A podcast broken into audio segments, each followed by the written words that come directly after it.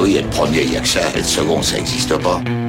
Fais pas chier ou je te ferai une guerre comme t'en as jamais vu. Go ahead. Quand les types de 130 kilos disent certaines choses, ceux de 60 kilos les écoutent. Make my day. Vous savez mon nom, j'ignore le vôtre. Qui êtes-vous?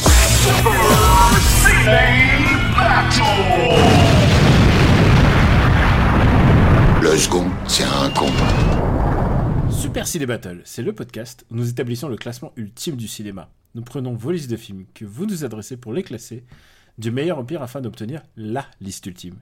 Ceci est notre épisode 189 et c'est la fin d'un cycle.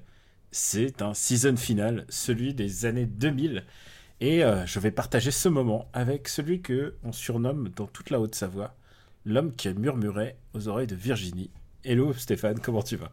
Eh ben c'est moi-même, effectivement. C'est, ce sera d'ailleurs euh, maintenant, à partir de maintenant, je, je, je ne tolérerai pas qu'on s'adresse à moi d'une autre façon. D'accord, oui, voilà, c'est exactement ça.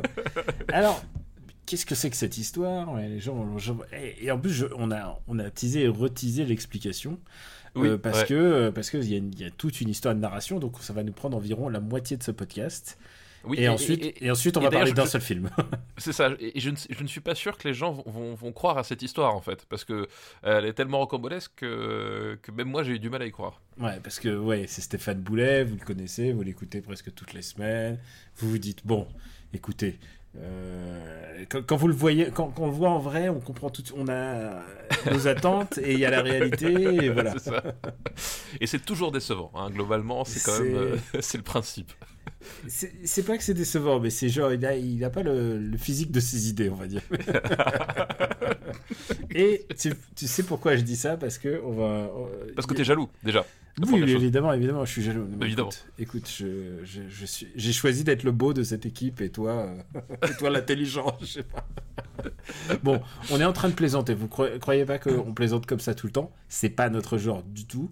Non, jamais. Cependant, il y a une explication à tout ça. Et, euh, et je tiens à m'excuser auprès de toi, Stéphane, parce que, parce que euh, à force de te faire vanner, surtout par Benjamin François, pas par moi, Non, non, mais oui, bien sûr. Au fur et à mesure, on se dit, mais, mais c'est hurluberlu. Et un jour, tu m'envoies un SMS et tu me dis, tu ne videras jamais qui m'a appelé. C'est ça, exactement. C'est littéralement, c'est littéralement ce que, ce que j'ai envoyé comme SMS. Et là, je te dis, euh, non, je vois pas vraiment, et je suis en train d'imaginer n'importe quoi. Qui aurait pu t'appeler euh, pas, c'est- pas un événement si ta femme Claude. Guéant, euh, faut Claude- voilà, enfin voilà. Ah, alors, je crois, passé. je crois que ma, ma réponse était Jean Castex.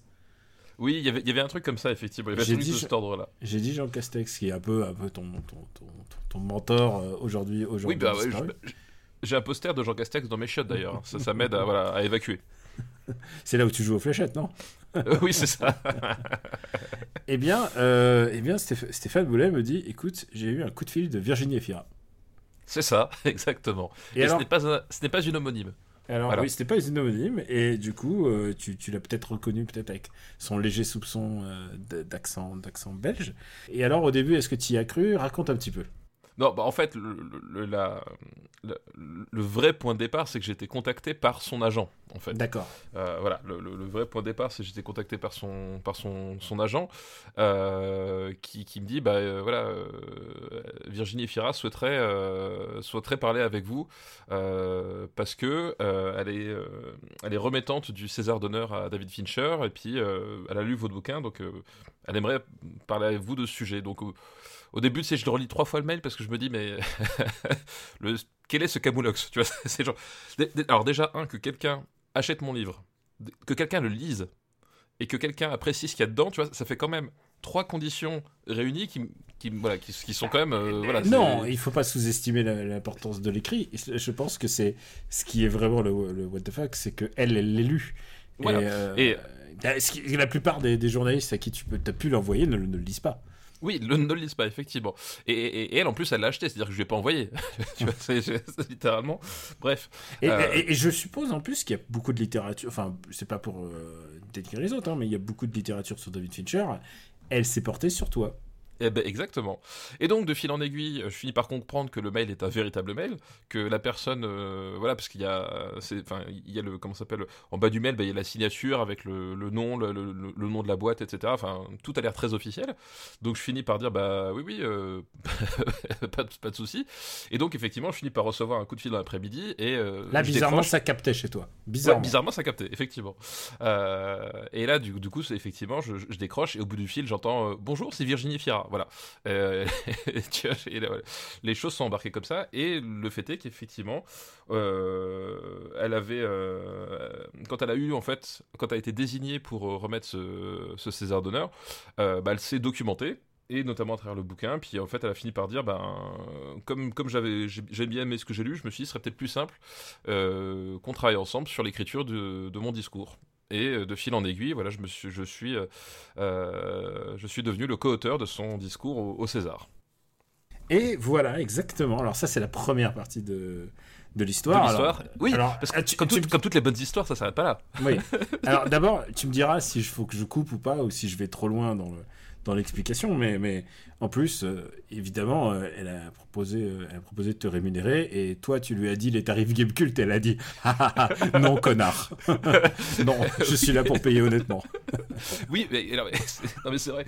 La, la, conversation. J'imagine, j'imagine, tu lui as dit tarif, elle a dit dire mais qui c'est ce pigeon C'est ça, c'est-à-dire qu'en fait, le. One million dollars. la conversation a, a, pris une tournure. Enfin, tout de suite, elle a dit ben du coup, c'est un travail, un travail, c'est rémunéré, etc., etc. Et du coup, elle me fait, ben, tu me fais une tarification. Donc, je, lui envoie les tarifs ben, selon lesquels moi je, suis payé habituellement à la pige. Elle m'a fait, mais euh, c'est une blague en fait. elle a dit, c'est hors de question que je paye aussi peu cher pour, pour, un travail. pour un travail, quoi. Donc, en plus, elle, diffusé à la télévision et tout ça. Oui, voilà, ouais. Donc, elle était, elle, était, un peu choquée en fait des, des tarifs. Je lui dis, bah dans, dans, le fond, je suis, je suis d'accord en fait. Je suis d'accord que c'est pas assez, mais en attendant, c'est le tarif euh, voilà, que, j'ai l'habitude. Et donc, du coup, euh, elle m'a payé. Qui, n'est pas, pas, le bon tarif. C'est pas le bon tarif. Voilà. C'est ça, c'est pas le bon tarif, mais c'est assez révélateur. Du coup, voilà, elle, a, elle, a payé à la hauteur de ce qu'elle estimait, euh, de ce qu'elle estimait euh, juste. Euh, bon, bref, de fil en aiguille, on, on, on, on s'échange. honnêtement, des tarifs qui augmentent, ça n'existe que ça n'existe qu'avec Virginie Ferra. Exactement. Et, soumis Massen Turbo, mais je c'est un, un side project. Je veux pas, voilà, pas ça. on peut pas en trop parler. bref, du coup, on travaille dessus, on s'échange, le... on s'échange des mails par téléphone, etc. On, arrive à une version qui, qui, nous satisfait euh, tous les deux. Euh, et d'un seul coup, je, lui envoie un dernier mail, je lui fais bah, je vais, je vais peut-être outrepasser, euh, outrepasser notre relation professionnelle, mais j'ai une, requête à, soumettre. Et je lui dis est-ce que ce serait possible de faire passer un exemplaire du livre à David Fincher? Je me dis c'est la, la seule occasion que j'ai de, euh, de lui faire passer le bouquin, bah, je, tente, le coup. Et, euh, et, là, elle me dit Banco. Elle me dit Banco. chez, euh, nous, ça veut dire une victoire. chez nous, ça veut dire Et donc, du coup, elle me dit Mais par contre, comment tu veux faire pour, pour faire passer le bouquin, tout ça? Enfin, bref. Il se trouve que à ce moment-là, j'étais à l'autre bout de la France. C'est-à-dire que si vous visualisez un peu la France, Paris, la, la Savoie, et moi, j'étais en, j'étais en formation, euh, enfin, je donnais une formation à, à Agen. Donc... À l'éducation nationale, euh, précisément. Voilà, à, des, voilà. des enseignants effectivement du, du secondaire en fait euh, dans le dans le cadre d'un programme d'un programme cinéma sur, sur l'année destinée aux collégiens, aux lycéens.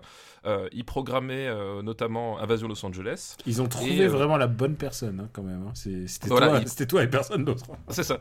Et donc, du coup, le, voilà, le, la, Ligue de l'enseignement du, du 47 m'a demandé de faire une intervention parce que eux aussi, ils avaient lu mon bouquin. Et, et d'ailleurs, je tiens à dire coucou parce que ils ont lu mon bouquin et en plus ils nous écoutent. Donc euh, voilà, comme ça, euh, je passe un, petit coucou à, tout le monde là-bas.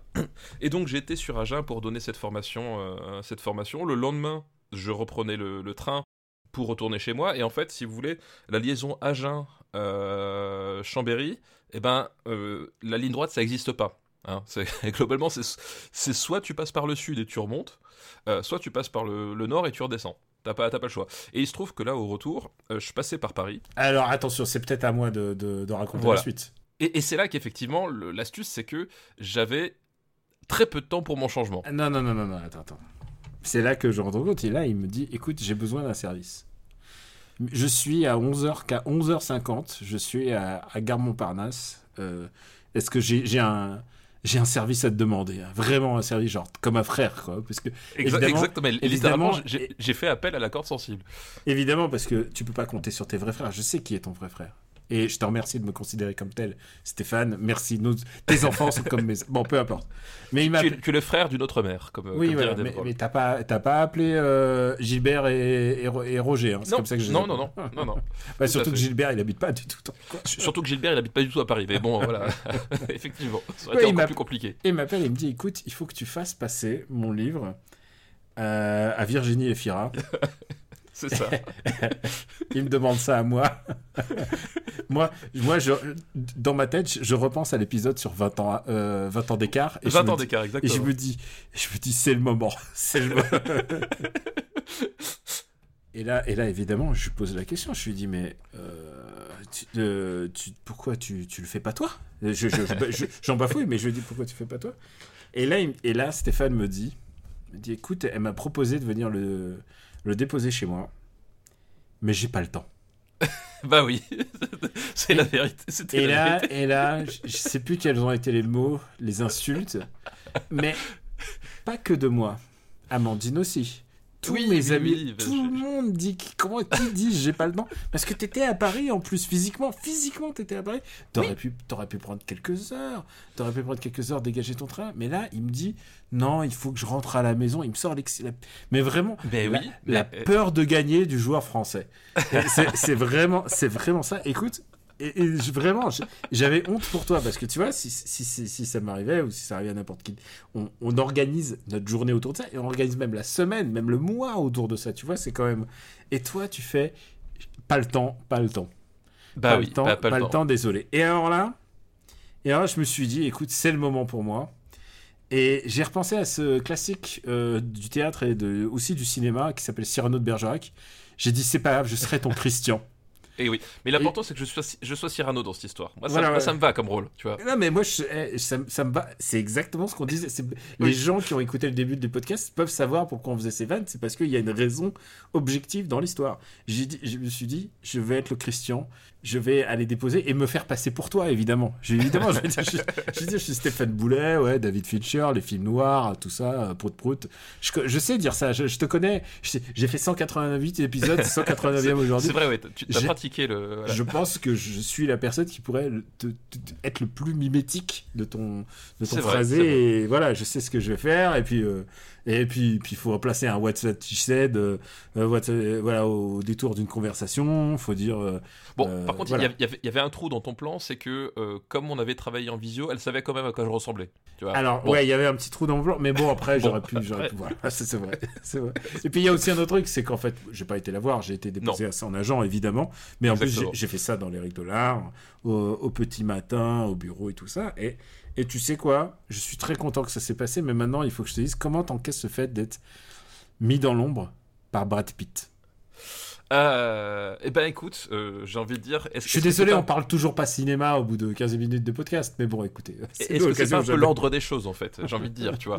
Euh, est-ce que c'est pas un peu l'ordre des choses finalement d'être mis dans l'ombre par Brad Pitt Alors la question qui revient souvent, c'est est-ce que j'étais au courant que Brad Pitt venait? Alors la réponse est oui. C'est-à-dire que j'étais au courant que Brad Pitt était prévu. Par contre, il y avait un doute sur sa présence physique en fait. Enfin, il y avait tout un Ah, si c'était euh, euh, si c'était visio et si Voilà, si son jet privé arrive, faut pas dire jet privé avec Brad Pitt en ce moment. Euh, oui. si son si son véhicule arrivait à temps, voilà. Donc voilà, mais, mais effectivement j'étais euh, j'étais au courant et du coup le, le- le discours a été écrit en, a été écrit effectivement en conséquence vu que la, Mm. la dernière phrase est, est un est un appel à, à Brad Pitt quoi. Et quel est euh, qu'est-ce que tu penses euh, dans ton discours dont tu es le plus fier Est-ce que tu as mis des Easter eggs pour les auditeurs? Bah alors le détail dont je suis le plus fier c'est que quand même il- au final il y a Virginie Efira qui a prononcé le nom de mon bouquin sur scène devant l'Académie des Césars et devant le, le- tous les téléspectateurs qui, qui ont été vus. Donc ça, c'est- ça c'est quand même pas mal. Hmm. Le, j'ai réussi à placer le scruter la noirceur et, euh, et ça a été gardé. Ça, ça, ça, j'avoue que j'étais quand même assez fier.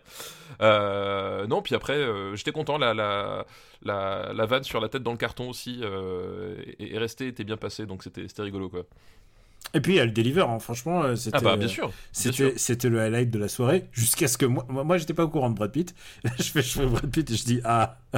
Eh oui. Et là, là, je me suis dit c'est moi qui, c'est, genre, genre, j'aurais voulu être là et là et en fait non, c'est Brad Pitt qui vient, de- qui vient défoncer tout le monde. Mais, mais par contre, le, le, la, le- vraiment le, le, le- côté, le côté finalement euh, euh, presque irréel de, de l'histoire, c'est que la, la- la conclusion est d'autant plus belle que c'était vraiment sa soirée à Virginie Fira, dans le sens où euh, bah, elle, a, elle a fini par décrocher son, son César de la meilleure actrice euh, dans la même soirée. Quoi. Enfin, enfin, Ouais, c'était parce enfin. qu'elle le, mér- elle le méritait quand même. Ah bah bien sûr, parce qu'elle le méritait, mais j'ai tendance peut-être à penser que je lui ai peut-être porté chance. Tu vois à un moment donné, je, je pense, je pense que je suis, je suis le, je suis le, le- comment dire, le, le, le, facteur, euh, le, facteur qui a, qui, a, qui a changé les choses, tu vois, le point de bascule, Oui, exactement. Le facteur, c'est exactement ce qui te définit. le facteur vraiment. X, tu vois, voilà, le, c'est moi. le- le service public. Voilà, exactement. Mon sens du service public, euh, voilà. Euh, Alors, je- On va essayer de pas faire des films dans cet épisode euh, qui ont à voir avec cet événement, bien sûr. bah non, non, Ah non, ce, serait, de- ce, ce serait cavalier. Serait cavalier. Stéphane, est-ce que Oui. tu on tirerait pas au sort la prochaine décennie pour l'annoncer tout de suite à nos, nos- nos camarades? Nos Si, alors, par contre, du coup, il nous restait les années 60. euh, Il nous non restait cin- 50 et 60 Non, 50 60, non, 60 et 70 Je sais plus. Ah bah je sais plus non plus. Ah merde, Euh. putain, les noms professionnels. Attends, attends, c'est quoi je pense Je vais sur le site officiel. Comme quoi, c'est bien préparé quand même. Euh, là, on a les films des années 2000, d'accord. Ensuite, on a fait euh, Les les, films années des années 50. 90. C'est Donc, 90, ouais. Donc, on a fait 50 ça. non, effectivement, on l'a l'a fait récemment, donc c'est 60 qui nous manque, effectivement, 60 Et 70, du coup. et 70, c'est ça. Mm. Tout à fait. Est-ce que tu tirerais pas au sort? On va tirer au sort. Alors attention. That's what she said. T'as vu, je t'imite, continue à t'imiter quand même. oui, t'essayes, c'est bien, c'est bien. Mais Mm. au, au- au cas où tu la croises dans la rue, c'est ça, du coup, tu, comme ça, tu pourras, tu seras paré. euh, Ouais, c'est pas grave, c'est pas. C'est quoi Je m'attends à ce que tu fasses ça le jour où il y a Yuji Horii qui débarque en France. Tu feras. Ouais, c'est moi qui ai écrit Dragon Quest.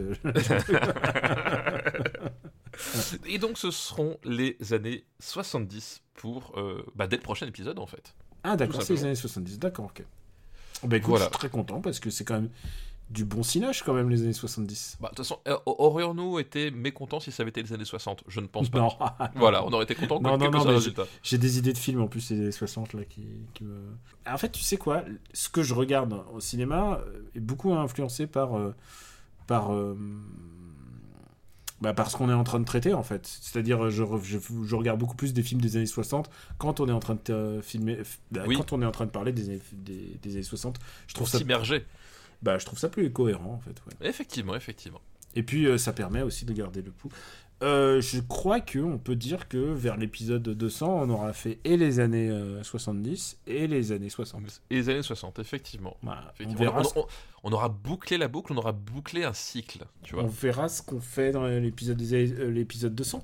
C'est On, ça. vous- on vous laisse la surprise. On a, on a quelques idées et, et effectivement l'invitation. Virginie, nous t'invitons. Si, c'est ça, Virginie, si tu nous écoutes, voilà. Si tu veux voir, euh, revoir les classements, euh, parce qu'il y a eu quelques films de Virginie. Un ou deux, trois peut-être. On n'a pas eu tant que ça, on n'a pas eu Bah, tant que ça. alors, Euh, j'y ai pensé évidemment, te mettre un film des années euh, 2000. Le problème, c'est qu'elle en a fait que deux et pas. C'est genre court métrage, des trucs pas connus en fait. Ah oui, donc c'est oui, ça, ça rentre pas forcément dans le cadre. Sa première grosse rom-com, c'est 20 ans d'écart, mais. Mais elle, était... elle faisait un petit rôle dans L'amour, c'est mieux à deux. Mais bon, en même temps, elle a, elle a- elle a joué dans Paul Verhoeven. euh, Ah bah oui. années 2010, hein. Bah, du- alors du, du coup, ça a été un sujet de conversation parce que forcément, euh, quand on a discuté de Fincher, enfin moi très, très vite, je suis arrivé sur Paul Verhoeven euh, parce que j'étais vraiment curieux de, bah, d'avoir son, son ressenti là-dessus et voilà son, son impression et, et donc c'était très intéressant et, et, et j'ose le dire, elle est peut-être plus intéressante que toi à discuter cinéma. hein. Je Ah. regrette finalement mon, mon partenariat, tu vois quelque part. C'est quoi je, je, je conçois complètement que Virginie soit meilleure que nous deux. Dans, Euh, réunis. tout- dans toutes les catégories C'est possibles. ça, Je vais- exactement. Et c'est en plus, euh, on dit ça sans failloterie, c'est qu'elle- c'est une comédienne qu'on adorait, euh, qu'on adorait avant, et en plus quand on voit même euh, sa gentillesse et son professionnalisme, puisque en Oui, plus, et son éthique professionnelle, ouais. ouais, Son c'est- éthique. voilà, non, voilà, c'est genre, c'est, elle t'a, hum, voilà, elle t'a crédité et tout, ce qui est ce qui est pas toujours gagné. Hein, je non, ce qui, ce qui est pas toujours gagné. Et, et, et encore une fois, c'était vraiment spontané. Enfin, c'était la première chose qu'elle m'a dit. C'est, euh, m'a dit, il n'y a, pas de souci. C'est, t'es crédité, t'es payé. Enfin, voilà, il y, avait, y avait aucun, souci. Et pour en avoir parlé justement avec habitué, t'es pas habitué à ça. Alors déjà, effectivement, je suis pas habitué. Euh, et en plus, pour en avoir parlé avec quelqu'un qui, euh, qui fréquente des, des, qui fréquente de, de façon indirecte, plus ou moins directe, ou qui a fréquenté des stars de cinéma français il, m'a dit, je, garderai l'anonymat, mais cette personne m'a dit, euh, j'allais dire que c'est étrange, mais finalement je me suis rappelé qu'elle était belge et donc c'est normal. ah, je vois ce que tu, je vois ce que tu veux dire. Alors, euh, bon bah écoute, très bien. Si on se lançait un petit peu euh, pour notre season finale des années 2000 Bah oui, on est parti, lançons-nous. Lançons-nous, est-ce qu'on fait un petit, on fait juste un petit topo de ce qu'on a vu la dernière fois? Alors, tout à fait, tout à fait. La dernière fois. Euh, c'est quoi le nom de l'émission déjà euh, Elle t'a bouleversé, c'est ça, et tu peux plus. C'est ça, moi j'ai plus de repères, moi je. Je, suis, je suis sur une autre planète, dans un monde parallèle. Ah bah oui, non mais euh, moi je te dis, sur Terre 3, en ce moment, oui, en ce moment vous, êtes, vous êtes en train de parler cinéma, en train de, boire du champagne. Voilà, je suis en train d'écrire son prochain film, etc. Enfin voilà. Ah bah oui. Il, se, passe des trucs. Ah, t'es au top du cinéma français. Exactement. Euh, donc la dernière fois, on avait parlé d'Erin Brokovich. Mhm. Euh, voilà, seul contre tous, euh, comme le veut le, sous-titre. Ah oui, c'est vrai que c'est un, grand épisode quand même. Et effectivement, on avait eu Closer, Dommage collatéral. Alors Dommage collatéral, du coup, quelqu'un nous a, nous a, dit qu'en fait le film, ça c'est un truc que, que j'avais pas capté, mais le film en fait était prévu pour sortir la semaine du 11 septembre 2001. Oups. et du coup, euh, les films sortant, euh, sortant le vendredi aux États-Unis, pas le, pas le mercredi. Euh, et du coup, effectivement, ils se sont ravisés et il est sorti bien plus tard. Donc, du coup, le... c'est pour ça qu'il y a un arrière-goût. Voilà. voilà, et c'est pour ça qu'effectivement, le, le, le, côté très très étrange du film, qu'ils ont, qu'ils ont sans doute pas voulu gommer, voilà, voilà, rend le truc encore plus, encore plus étrange. Bien entendu, c'était aussi un épisode très spécial en termes de daube. Ça faisait longtemps qu'on n'avait pas classé autant de daube. Puisqu'il y a comme dommage collatéral, et euh, juste au-dessous, il y a À la dérive, qui est un film. Euh, à la dérive et. Et attends, attends, un film catastrophique avec Madonna, un de plus, j'ai envie de dire. Et, et surtout, le meilleur de euh, Jennifer Lopez et Ben Affleck, à savoir Amour Trouble. Ouais qui est disponible sur Amazon. Et il y a des gens qui, sur Amazon Prime, et des gens m'ont dit, ils ont fait des soirées pour, pour, savoir. Et effectivement, on, a vraiment bien restitué la nullité de ce film. Je pense que ça, restera un trait. Les gens aiment bien quand on fait des films nuls, parce que tu vois, genre, il y en a qui font leur. Il y a vraiment des, des, faquins qui font leur, leur, blé sur, leur, sur, euh, sur les films nuls, ils parlent que de ça et que de ça. Nous, on essaie de mettre en valeur. On avait dit qu'on parlait plus de Marvin Montes. Eh, tu sais quoi, je le biperai, c'est fini, c'est fini. mais, euh, mais tu sais quoi, euh, voilà, Amour Trouble, c'est vraiment un chef-d'œuvre, c'est vraiment un chef-d'œuvre du nanar. Euh, non, mais, mais, une fois de plus, j'étais surpris. C'est-à-dire que les gens sont retournés le voir et disent Ah, bah, du coup, euh, j'ai regardé Amour Touble grâce à vous, euh, c'était vraiment à chier. bah oui, c'est ce qu'on a dit. Ah, mais et en plus, je pense qu'on est au-dessus de la vérité parce que notre mémoire, et je, voilà, n'est pas. Oui, mais notre mémoire nous a protégés aussi, parce que je, pense que tu le revois aujourd'hui. Enfin, te prendre ce film-là en pleine face, ça, ça, doit être dur, quoi. Ça va vraiment être dur. Très compliqué. Est-ce qu'on commencerait pas maintenant qu'on a, qu'on a fait ce petit topo et qu'on oh, bah. on se lancerait pas? Effectivement. Effectivement, on a une demi-heure là, on est. une demi-heure de commencer l'émission. Bon. Alors tu sais quoi, en plus, j'ai commencé à faire. Je, vais te dire un truc, je sais pas pourquoi, je me suis dit, ah, j'ai envie de classer Fighter de David O. et je me suis dit, ah merde, c'est 2010. Et du coup, c'est 2010, ouais. Donc et en plus, je suis persuadé qu'on l'a déjà classé, je suis sûr. Et je crois effectivement qu'on en a parlé en plus, c'est ça. Ouais, je pense qu'à tous les coups, on a, on a dû, on a dû dire un truc. Mais si c'est pas Fighter, c'est The, The Wrestler. Alors. Oui, ça, On a, par contre, The Wrestler, c'est sûr, on en a parlé. Donc tu vois, voilà, c'était. Euh, ah bah non, là c'est sûr et certain. C'est garanti sur facture. Euh, sa liste s'appelle Besoin d'un guide. Euh, besoin, enfin, c'est le titre de son mail, c'était Besoin d'un guide, besoin de vérité. Et c'est une liste qui nous est envoyée par Julien Penet. Ah, pardon, Jérôme Penet. Merci, merci Jérôme pour ta liste. Sa liste s'appelle Ces films que j'adore, mais dont mes potes, au mieux, n'ont jamais entendu parler. Souvent, ils les trouvent mouais, ça va, c'est un peu pourri. Donc, Très c'est- bonne idée de liste. C'est une liste de fois. films mal aimés, mais alors j'ai peur que, euh, parce que je viens de me rendre compte qu'on a un devoir de vacances, donc ça je suis désolé Jérôme, nous n'aurons pas la réponse à ta question aujourd'hui, sauf pour un film. Ouais, non, nous ne pourrons pas t'aider. Voilà, nous ne pourrons pas t'aider à trancher avec tes, tes camarades. Le premier film est très bien classé, il est 27ème, c'est Kiss Kiss Bang Bang. Et donc on a répondu à ta Ah bah- question. Est 27ème. On a répondu à ta question. Et... et à ce moment-là, il faut changer de pote. hein.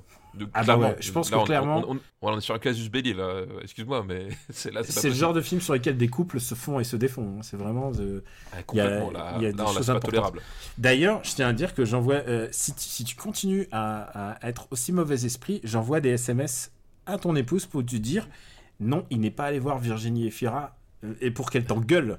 Parce que moi, je suis sûr qu'à ta place, elle y serait allée. Euh, non, mais alors dé- déjà, je suis très surpris que tu parles de mauvais esprit. Je, je ne vois pas du tout D'accord, bien sûr. euh, à quoi tu fais référence. Voilà, déjà, la première chose. Alors, le mettons les choses au clair. je- Le deuxième film de sa liste, ça va aller très vite cette liste, c'est Wonder Boys de Curtis Hanson et on l'a pas vu tous les deux. Ok, bah oui. Donc, euh, donc voilà, ça c'est fait. Donc on ne pourra pas t'aider cette fois-ci. Et franchement, euh, tu l'as pas vu, hein, on est toujours d'accord, tu l'as toujours pas vu. Non, non, j'ai pas vu. Non, non. Tu sais quoi, je vais, je vais me. En plus, je viens de voir que c'est adapté d'un romancier que j'adore, donc je, de Michael Chabon. Donc écoute, euh, je me le garde, euh, je me le garde pour plus tard. C'est Michael Douglas qui est un professeur acariâtre avec Toby Maguire et voilà. Bon. Donc ça, c'est non. Et le troisième film de cette liste, attention, je te dis, cette liste va aller très très à la vitesse de la lumière. C'est Kumo no Moko, qui s'appelle La Tour au-delà des nuages. Est-ce que tu as une idée de ce que c'est? Euh, pas du tout. Alors, euh, absolument aucune. Alors, c'est un des fi- c'est un des films euh, préférés. euh, donc, La ville est au-delà des nuages. C'est un des films préférés de, de plusieurs de mes amis. Et c'est le pas le premier ou le, ou le deuxième film réalisé par Makoto Shinkai. D'accord, ok. Ok. Je, donc je, je vois le. Euh, je, vois l'artiste, mais non, je- celui-là, je, ne l'ai- je ne l'ai pas vu. Et sa particularité, c'est que euh, c'est son premier, c'est son premier film et c'est aussi Euh, juste pour resituer pour euh, éventuellement ceux qui qui ne connaissent pas forcément, c'est le, le- le réalisateur de, de Your Name, ouais, euh, voilà notamment Your Name et il a réalisé, il a écrit, il a fait le storyboard, il a fait vraiment beaucoup, il a fait beaucoup, le plus d'éléments possible tout seul. Parce qu'avant, il, avant, il faisait tout un tout peu la. Satoshi Kon en fait. Ouais, c'était. euh, Satoshi Kon ouais. sur Perfect Blue, euh, il, a, il a fait quasiment, enfin pas quasiment, mais il a aussi beaucoup fait de trucs tout seul parce qu'en fait il avait pas de budget et que qu'il est, voilà, on lui a dit bah fais ton film mais tu, tu te démerdes quoi. Techniquement, le, le titre du film, c'est euh, Kumo no Moko Yakusoku no Basho. Voilà. Et c'est un. Et beaucoup, beaucoup de mes. J'ai vraiment pas mal de potes qui, euh, qui sont fans de ce film. Et qui, peuvent- qui considèrent par parfois que c'est le meilleur. Et moi, je vais te dire, j'ai vu le dernier. Ça me, j'en profite pour en parler. J'ai Oui. vu le dernier euh, Ouais. qui s'appelle Suzume. Suzume, Extraordinaire. ouais. Extraordinaire film. Extraordinaire. Je pense que là, c'est son chef-d'œuvre. Et il, il est prévu euh, chez nous pour, euh, pour l'année en cours là, je crois que c'est ça. il est hein, prévu pour août, et attends, je vais te le dire exactement, il est ça. prévu pour le 12 avril, pardon, je dis août, euh, 12 avril, et, D'accord. Ouais. et allez lui faire le triomphe qu'il mérite. C'est vraiment un super film. Bah, je, en- ouais, moi, moi je l'ai pas vu, mais effectivement, enfin, ne serait-ce que par, euh, par, respect pour, euh, pour ce qu'il a fait, enfin, je pense que ça peut être un, temps fort de, de l'année cinéma euh, de 2023, ça c'est sûr. En tout cas, moi j'y serai. Ah non, mais c'est quelque. C'est vraiment. C'est un de mes films préférés que j'ai vu cette année. Et pourtant, j'en ai vu d'autres, puisque ça me permet de faire une page promo. On en a parlé. euh, Il y a les, les blockbusters de l'été. On en a parlé dans After Eight. On les a tous gravés dans le vent, comme on fait euh, chaque année. Et euh, j'ai vu quelques films déjà qui sont sortis cette année. Je sais pas de quoi j'ai le droit de parler. J'ai le droit de parler des trois mousquetaires. C'est le seul dont j'ai le droit de parler, c'est les trois mousquetaires. Donc voilà. J'ai vu le dernier Danny Boone aussi, si tu veux savoir. Ah oui, bah, chacun sa croix. Ouais. Bon bah écoute, euh, attends, d'abord il faut que je marque mon devoir de vacances. euh, Bah oui, tout à fait. Comment ouais. il s'appelle en français C'est euh, la tour de la des nuages. Voilà. Au-delà du nuage, c'est ce que tu m'as dit en tout cas.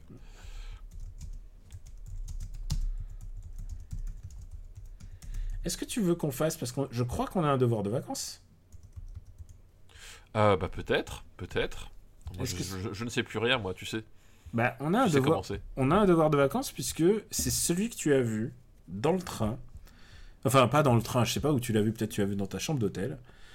Euh, je pense que tu l'as vu dans ta chambre d'hôtel. Ah oui.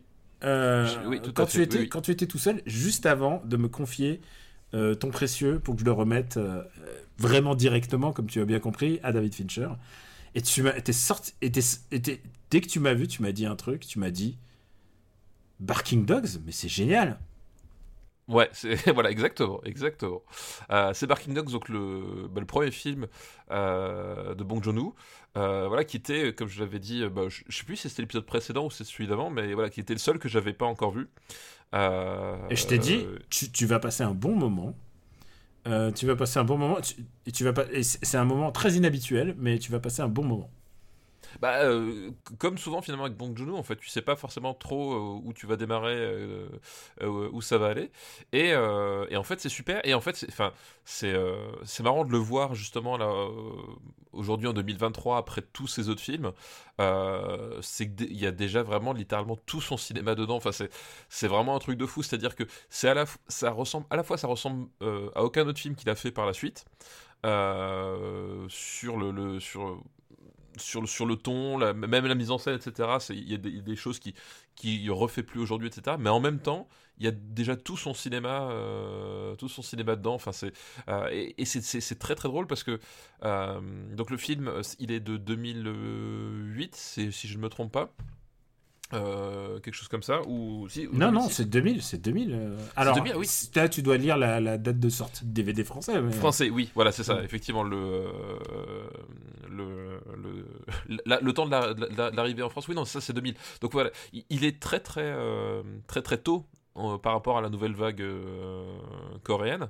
Et c'est marrant parce que il pourrait presque être vu comme une euh, comme une espèce de, de, de- de lecture méta de des caractéristiques de la nouvelle vague euh, du de coréenne en fait. Parce qu'il y a des voilà il y a, il y a des il y a des il y a des euh, il y a des inflexions de ton, euh, euh, des, des, des, des, espèces de, de, de- d'élan comique, enfin semi-parodique, enfin c'est, très très étrange comme, comme ton, qui, qui vraiment, je trouve, enfin, t'as ce côté, on, on va aller vers le sordide et d'un seul coup t'as une espèce de pirouette un peu, un peu chelou et ça, et ça, devient, ça devient absurde en fait.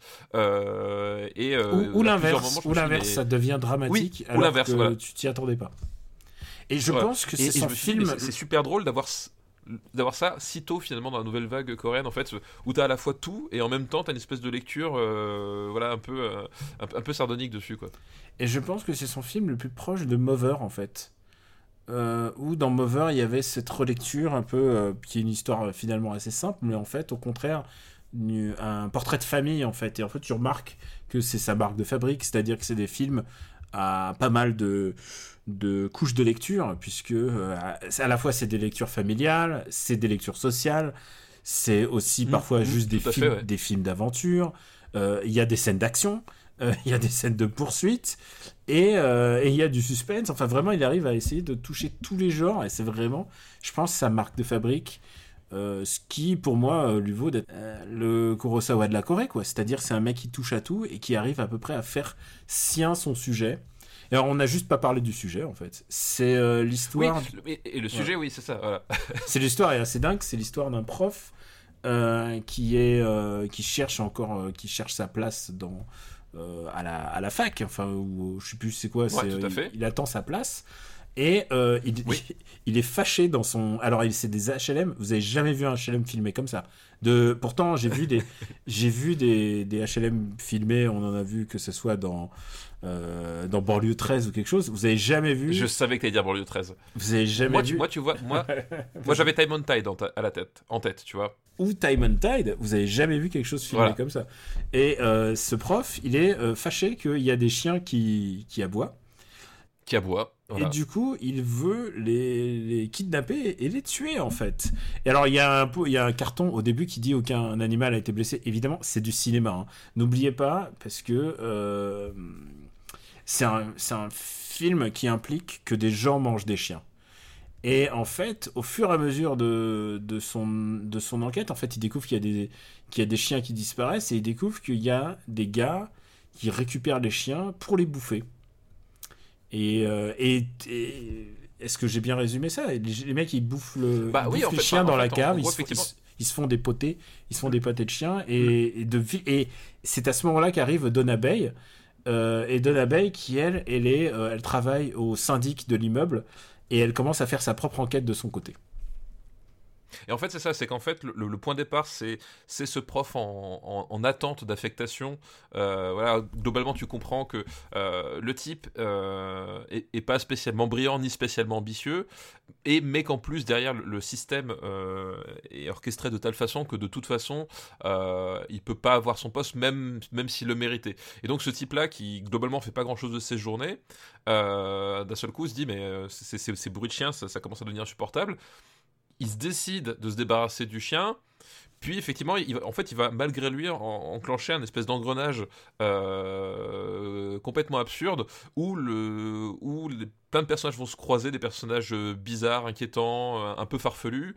et au milieu de ça, il y a, Bay qui, comme tu as dit, travaille au syndic. Et elle, elle est un peu dans le même état d'esprit que lui, c'est-à-dire que euh, c'est pas ce qu'elle veut faire de sa vie, hein, globalement, s'emmerder au syndic de l'immeuble, et qui va du coup trouver là-dedans, dans, dans, dans, ces histoires de disparition de chiens, euh, un espèce de motif pour euh, s'évader de son quotidien et, rêver à, un destin un peu plus grand que ce qui, que ce qui lui est premier. Et ce est, de, ce qui est intéressant, c'est que ce, ce, HLM, donc, qui, voilà, on comprend que c'est une tour euh, euh, qui, qui, qui, est construite autour d'un carré central. Euh, voilà, cette tour, en fait, bah, tu retrouves un peu euh, toutes les couches sociales, euh, toutes les couches sociales et toutes les tensions sociales qu'il peut y avoir. C'est-à-dire que voilà, tu, tu, vas de la, tu vas de la cave au, au, plafond, euh, tu te rends compte de, des, non-dits, tu te rends compte de, de, des choses qu'on veut pas voir et des choses alors qu'on devrait, on, aurait dû les voir, des choses comme ça. Enfin, il y a y a, tout ce, tissu social en fait qui, qui,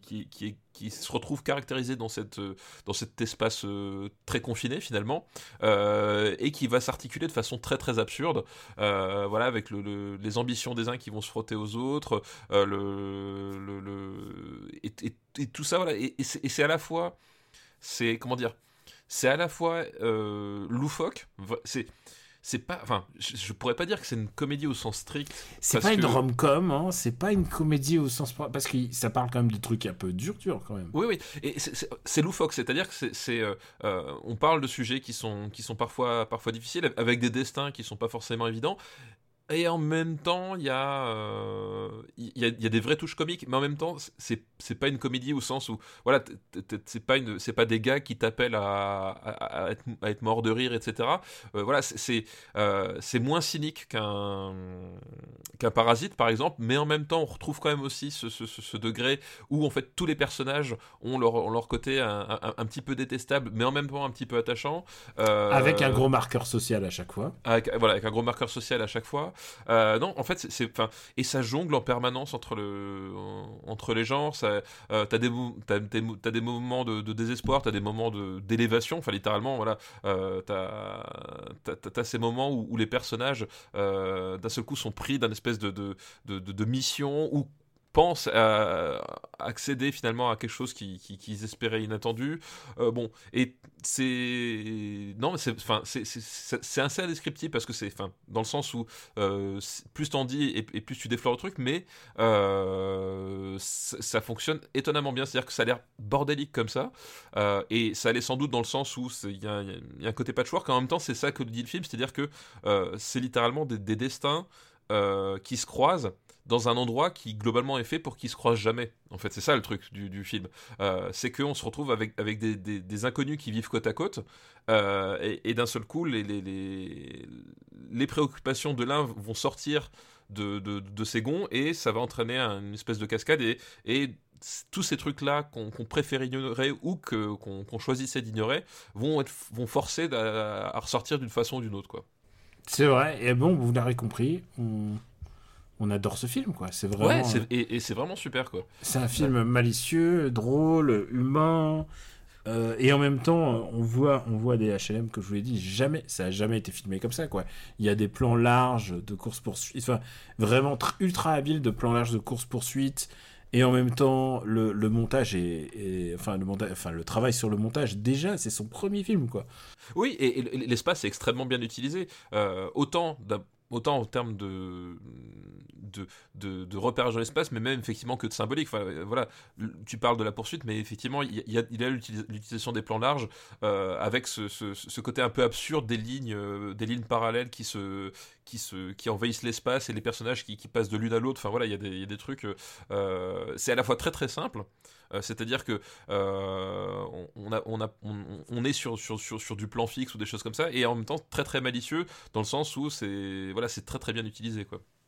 C'est euh, et alors et, les acteurs et les acteurs sont super. Il y en a un que j'adore particulièrement, euh, c'est Byung Hee Bong et Byung Hee Bong on le connaît bien puisque c'est euh, un des acteurs les plus récurrents de, de sa filmo puisque on le voit dans c'est le c'est le vieux dans c'est le père dans dans The Host en fait il est aussi dans Memories of Murder ah oui.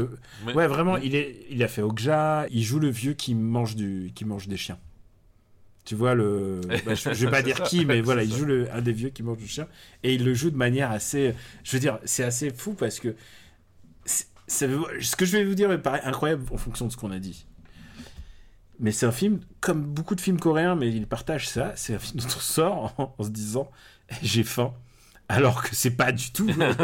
alors que c'est, ça devrait pas être le cas. Mais en fait, la bouffe coréenne filmée et il y a des scènes où il se, où il se régale, quoi. Et ça, c'est un truc souvent récurrent, surtout dans les films asiatiques.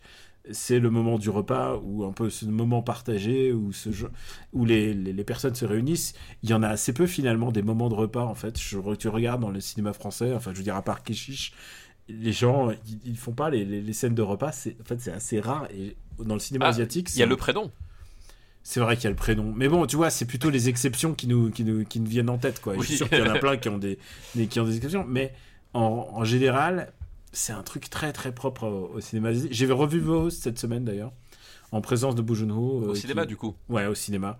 Ah, c'était super. c'est quoi? C'est la troisième fois que je le vois, mais alors, quel grand film, quoi, à chaque fois. À chaque fois, à la fin. Et en plus, tu sais quoi? À chaque fois que je le vois, j'ai un angle différent de, de vision. Et depuis, euh, j'ai pas revu depuis que je suis père. Donc, tu peux t'imaginer le, le truc avec le petit garçon, le père, euh, la team, cette espèce de débile qui tout d'un coup devient un héros.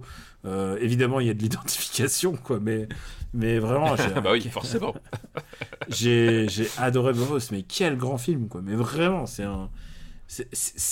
C'est même pas son chef-d'œuvre. C'est ça qui est, ça qui est fou, c'est que ce film est génial ah et, bah ça serait, et, ça serait, le chef-d'œuvre de n'importe quel autre réalisateur français. c'est ça, c'est ça. C'est peut-être un peu dur, mais bon, écoutez, euh, j'assume ce commentaire. on ne peut que vous... Oh, oui. Oh, on... ne peut que vous recommander d'aller voir ce film, de vous débrouiller d'aller le voir. Il est disponible en DVD. Il est sorti en DVD il y a quelques années. Il n'est pas si, il est pas si disponible en VOD, j'ai l'impression. Ah si, sur, euh, si. Attends, je suis en train de regarder, mais je crois qu'il est disponible. Attends, je vérifie. Barking Dogs. Barking Dogs Never Bite. Il est disponible, si, si, sur Universiné, sur Orange, Canal VOD, enfin vraiment, et Cinétech. Ah oui, bon, ouais, ok. Non, ça va, il est possible, c'est pas juste... Oui, oui, il n'est pas introuvable, hein, voilà. Il n'est pas introuvable, il n'y a pas eu la résurgence qu'il aurait dû avoir en fonction du, succès de Parasite, quoi. Et c'est pour ça que euh, il figure toujours comme un peu euh, le, joyau caché de film alors qu'il est un, il n'est pas caché, et euh, deux, c'est son, c'est juste c'est son premier film, quoi. Euh, oui, alors du coup, on, m'avait dit que, que du coup, Bong Joon-ho était pas forcément satisfait de, de ce film-là. Bah, après, j'imagine comme tous les, comme tous les réalisateurs hein, qui, qui doivent revenir sur leur début, ils doivent voir que les défauts finalement. mais je, je, ne suis pas Bong Joon-ho. Je trouve, voilà, c'est vraiment un excellent film. C'est un truc que j'ai déjà entendu, mais mais euh, mais j'ai jamais eu j'ai jamais eu la preuve concrète j'ai jamais vu en interview je pense que c'est euh, c'est pas le genre de choses que enfin évidemment il doit plutôt parler de Memories of Murder ou des autres gros booms ou The Host par exemple mais euh, mais j'ai jamais entendu dire je rejette ce film pas du tout hein, il est dans sa film ah non, oui, oui. ça c'est je pense que je pense que je pense que c'est un peu la légende pas forcément satisfait voilà je pense que c'est un peu la légende urbaine là-dessus hein. bah écoute on va le classer par King Dogs bah oui, bah oui, tout à fait. Alors je peux dire que tu vas scroller vers le haut. Mais euh, en termes d'humour, c'est pas loin de. Euh, c'est pas loin de Kiss Kiss Bang Bang, hein. Ah, c'est oui, oui, c'est pas, c'est pas loin du tout. Euh, Je, Bah. pense pas, je pense pas que ça soit mieux que Itumama Tambien. Euh, bah, J'allais dire, euh, moi par contre, je, je pense que. Enfin, je le, je le vois vraiment pas passer devant All Boy en fait. Et, et, et un autre film qui donne fin à sa façon. Euh, Encore une fois, on, a- on devient un, podcast de cinéma asiatique. hein. Je pense que c'est. euh, mais, je, mais je me dis qu'effectivement, euh, Kiss Kiss Bang Bang, c'est- plutôt bien visé. Je le mettrais entre Kiss Kiss Bang Bang et Hot Fuzz, en fait, tu vois, Écoute, très bien. Pour les séparer. Entre un film qui a relancé Robert Downey Jr. et un film qui a lancé Bong Joon-ho, mais il reste encore devant Hot Fuzz, devant The Prestige, Shaun of the Dead, Collateral, voilà. Les euh, Noces Rebelles, Sympathie for Mr. Vengeance, De battre mon cœur s'est arrêté, devant Hitman, Hitman. Voilà. Hitman, Volver. Combien de films peuvent s'asseoir à la- table d'Hitman et dire je suis devant toi? Bon, on le sait, ils sont, ils sont 35, mais Si c'est la table d'Hitman 2, c'est une table qui est située en hauteur pour faire En un équilibre. On n'a jamais fait Hitman 2, je crois. non, non, non, jamais fait. J'adore, j'adore Hitman 2. Je sais qu'il est moins bien, mais j'adore Hitman 2 quand même. Alors, parking. Ah, mais ça, c'est parce que la présence de Samung, euh, voilà.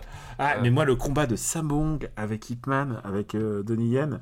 Ah, d'ailleurs, j'ai vu un Ah, mais je peux pas t'en parler, un film avec Donnie Yen. Je peux pas t'en parler maintenant. je, je, je sais de quoi tu, tu, tu parles. voilà, mais. Ah, je peux. Attends, attends, faut que je regarde. euh, C'est quand le.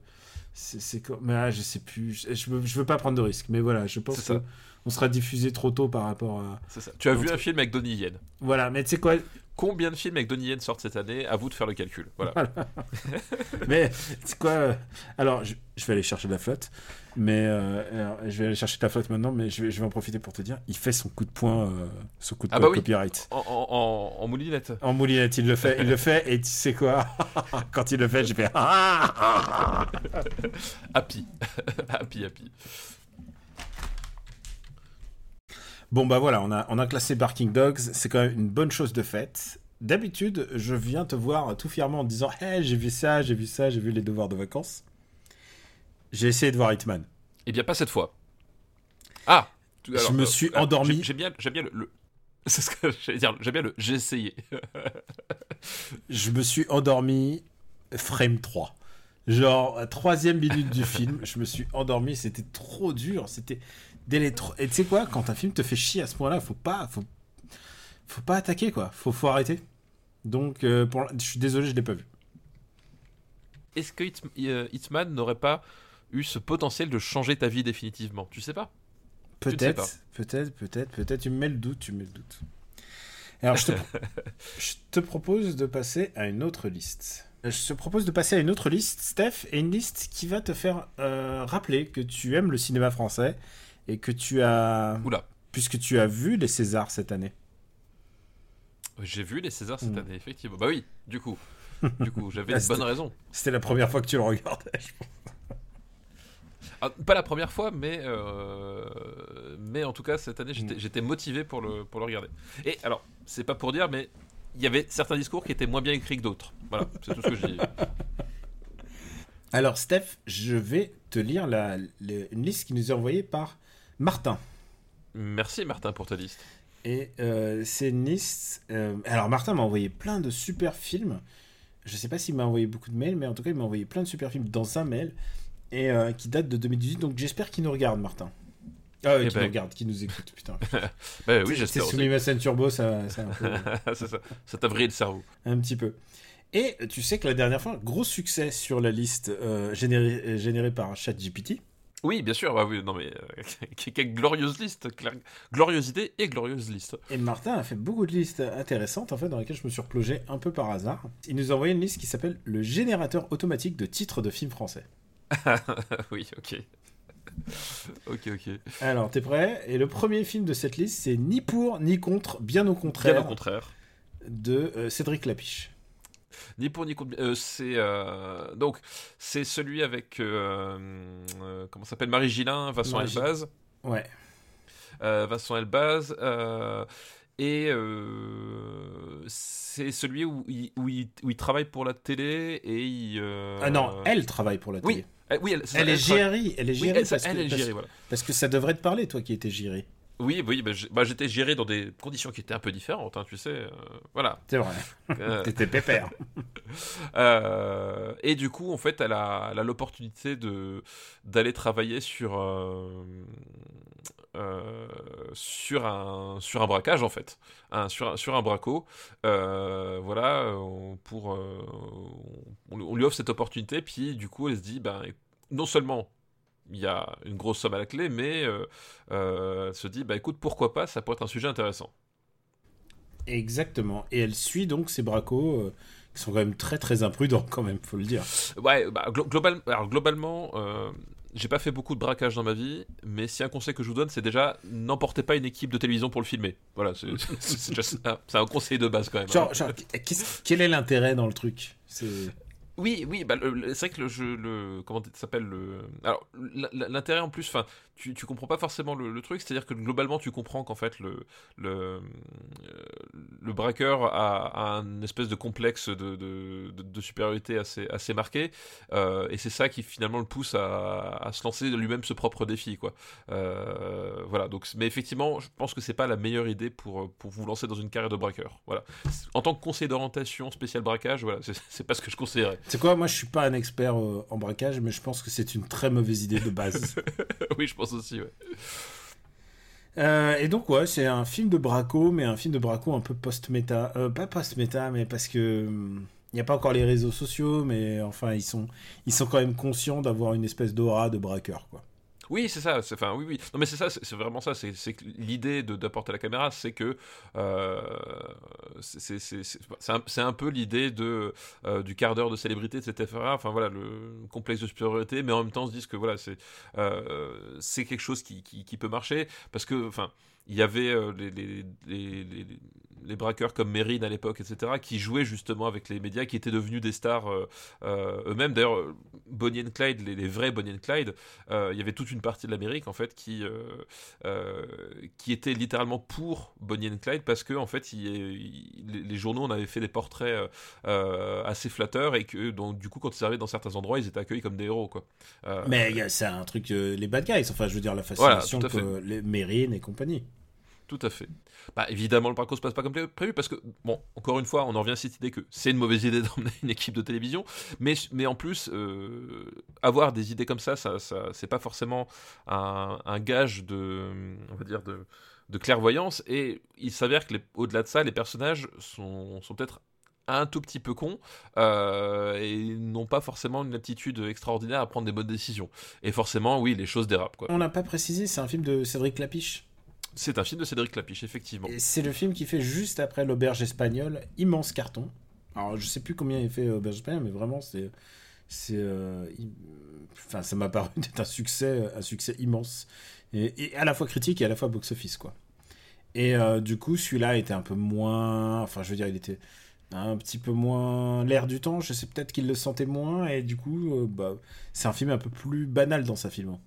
Bah, en fait, c'est plus banal. Bon, en tout cas, le, le, le film souffre quand même d'un, d'un problème, c'est Clapiche par rapport à lui-même, c'est-à-dire que euh, il s'essaye à un film de, de genre, euh, mais sans forcément trop oser y aller, et en même temps, du coup, on, on, cherche un peu le, le, la raison de, de, de, de voilà de se coller à un genre euh, voilà tout en essayant de faire.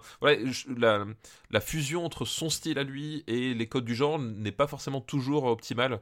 Euh, voilà, son cinéma s'épanouit pas. Enfin, on n'est pas dans, voilà, dans, l'auberge espagnole ou dans Chacun cherche son chat, où on est vraiment sur des, sur des, sur des, sur des sujets, des supports qui sont idéaux pour, pour, ses, pour ses obsessions, pour son espèce de, de, de, façon de, de, croquer les, les, groupes un peu, euh, un peu et euh, cette espèce de, de regard euh, euh, un, peu tendre, mais en même temps euh, un, petit peu, un petit peu narquois, etc là, voilà, la cohabitation est pas forcément, pas forcément optimale. Le, film, enfin, c'est un film que je trouve plutôt bon, mais effectivement, je trouve que Clapiche s'épanouit pas. Et quand tu viens chercher un, un film de Braco, ça fonctionne pas non plus complètement. Enfin il y a, y a peut-être quelque chose. Euh, je pense que peut-être que c'est un projet, à mon avis, qui a peut-être fait trop tôt dans le sens où euh, Clapiche était encore peut-être encore trop Clapiche. Euh, par rapport à, voilà, à ses obsessions, son style et son, recul. Et finalement, ça, ça, ça, ça en parasite peut-être un petit peu le, résultat final, qu'on va dire. Et je, pense aussi par rapport à Marie Gina qui tient un peu tout le film, qui est super à hein, Marie Gina Mais je pense que Clapiche, je sais pas si c'est intentionnel ou si elle le fait un peu trop comme Lapa qui est de Tavernier. Je sais plus Oui, si tu te souviens. oui, je vois ce- que tu veux dire. ouais. Et Ouais. forcément, il y a un truc, il y a vraiment un gros parallèle avec Lapa qui est pas du, qui est pas exactement la même chose parce que c'est une histoire de de femmes qui appâtent euh, les mecs en boîte de nuit pour ensuite les euh, pour ensuite les cambrioler et, Ouais. euh, et évidemment ça tourne mal. Là aussi, il y a pas mal de choses. Il y a, y a quand même question de call girl, ça tourne mal. Enfin, vraiment, il y a, y a beaucoup de choses euh, qui sont euh, qui sont parallèles, quoi. J'ai envie de dire. Donc, euh, je sais pas, il y a un truc. Et puis, je pense que Vincent Elbaz était peut-être pas le bon mec là-dessus, mais c'est peut-être que. Bah, ah, je sais pas, écoute, bah, je trouve, enfin, disons que en, leader de, de, de, de gang qui, se, qui se veut charismatique, mais qui en fait est un petit peu limité, euh, je trouve qu'il s'en sort pas si mal. Alors, dit comme ça, c'est pas très flatteur pour, pour Vincent Elbaz, mais, euh, mais je trouve qu'il a, il- enfin, il, il a, il a un, charisme et un, et un physique qui, qui finalement, je trouve, va plutôt bien au rôle. Euh, après, c'est sûr que je trouve que de- dans le gang, celui qui s'en sort le mieux, c'est Zinedine Swalem, en fait. Euh, Ah, c'est vrai. Et il y a Simon Abkarian aussi, euh, oui, qui est exactement. aussi ouais. un grand second rôle du cinéma français et que j'aime Ouais. plutôt. Hein.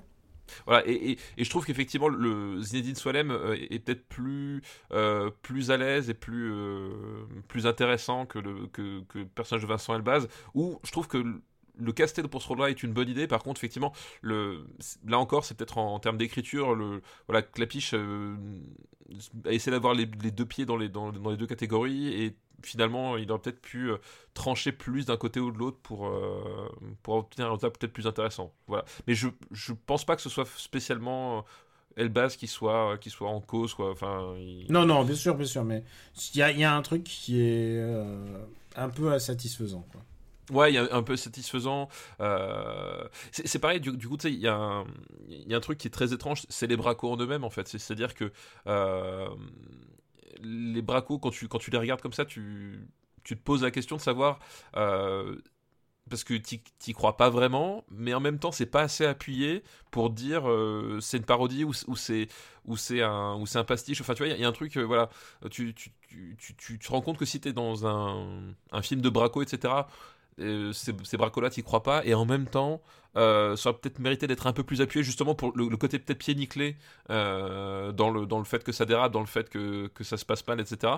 Aurait peut-être mérité d'être un peu plus appuyé pour que justement on se dise ah oui, ok, c'est là, là on n'y croit pas, mais en même temps c'est c'est le propos du truc. Enfin, tu vois, voilà, on revient à cette histoire de peut-être qu'il n'a pas réussi à trouver le ton parfait pour raconter cette histoire-là, quoi.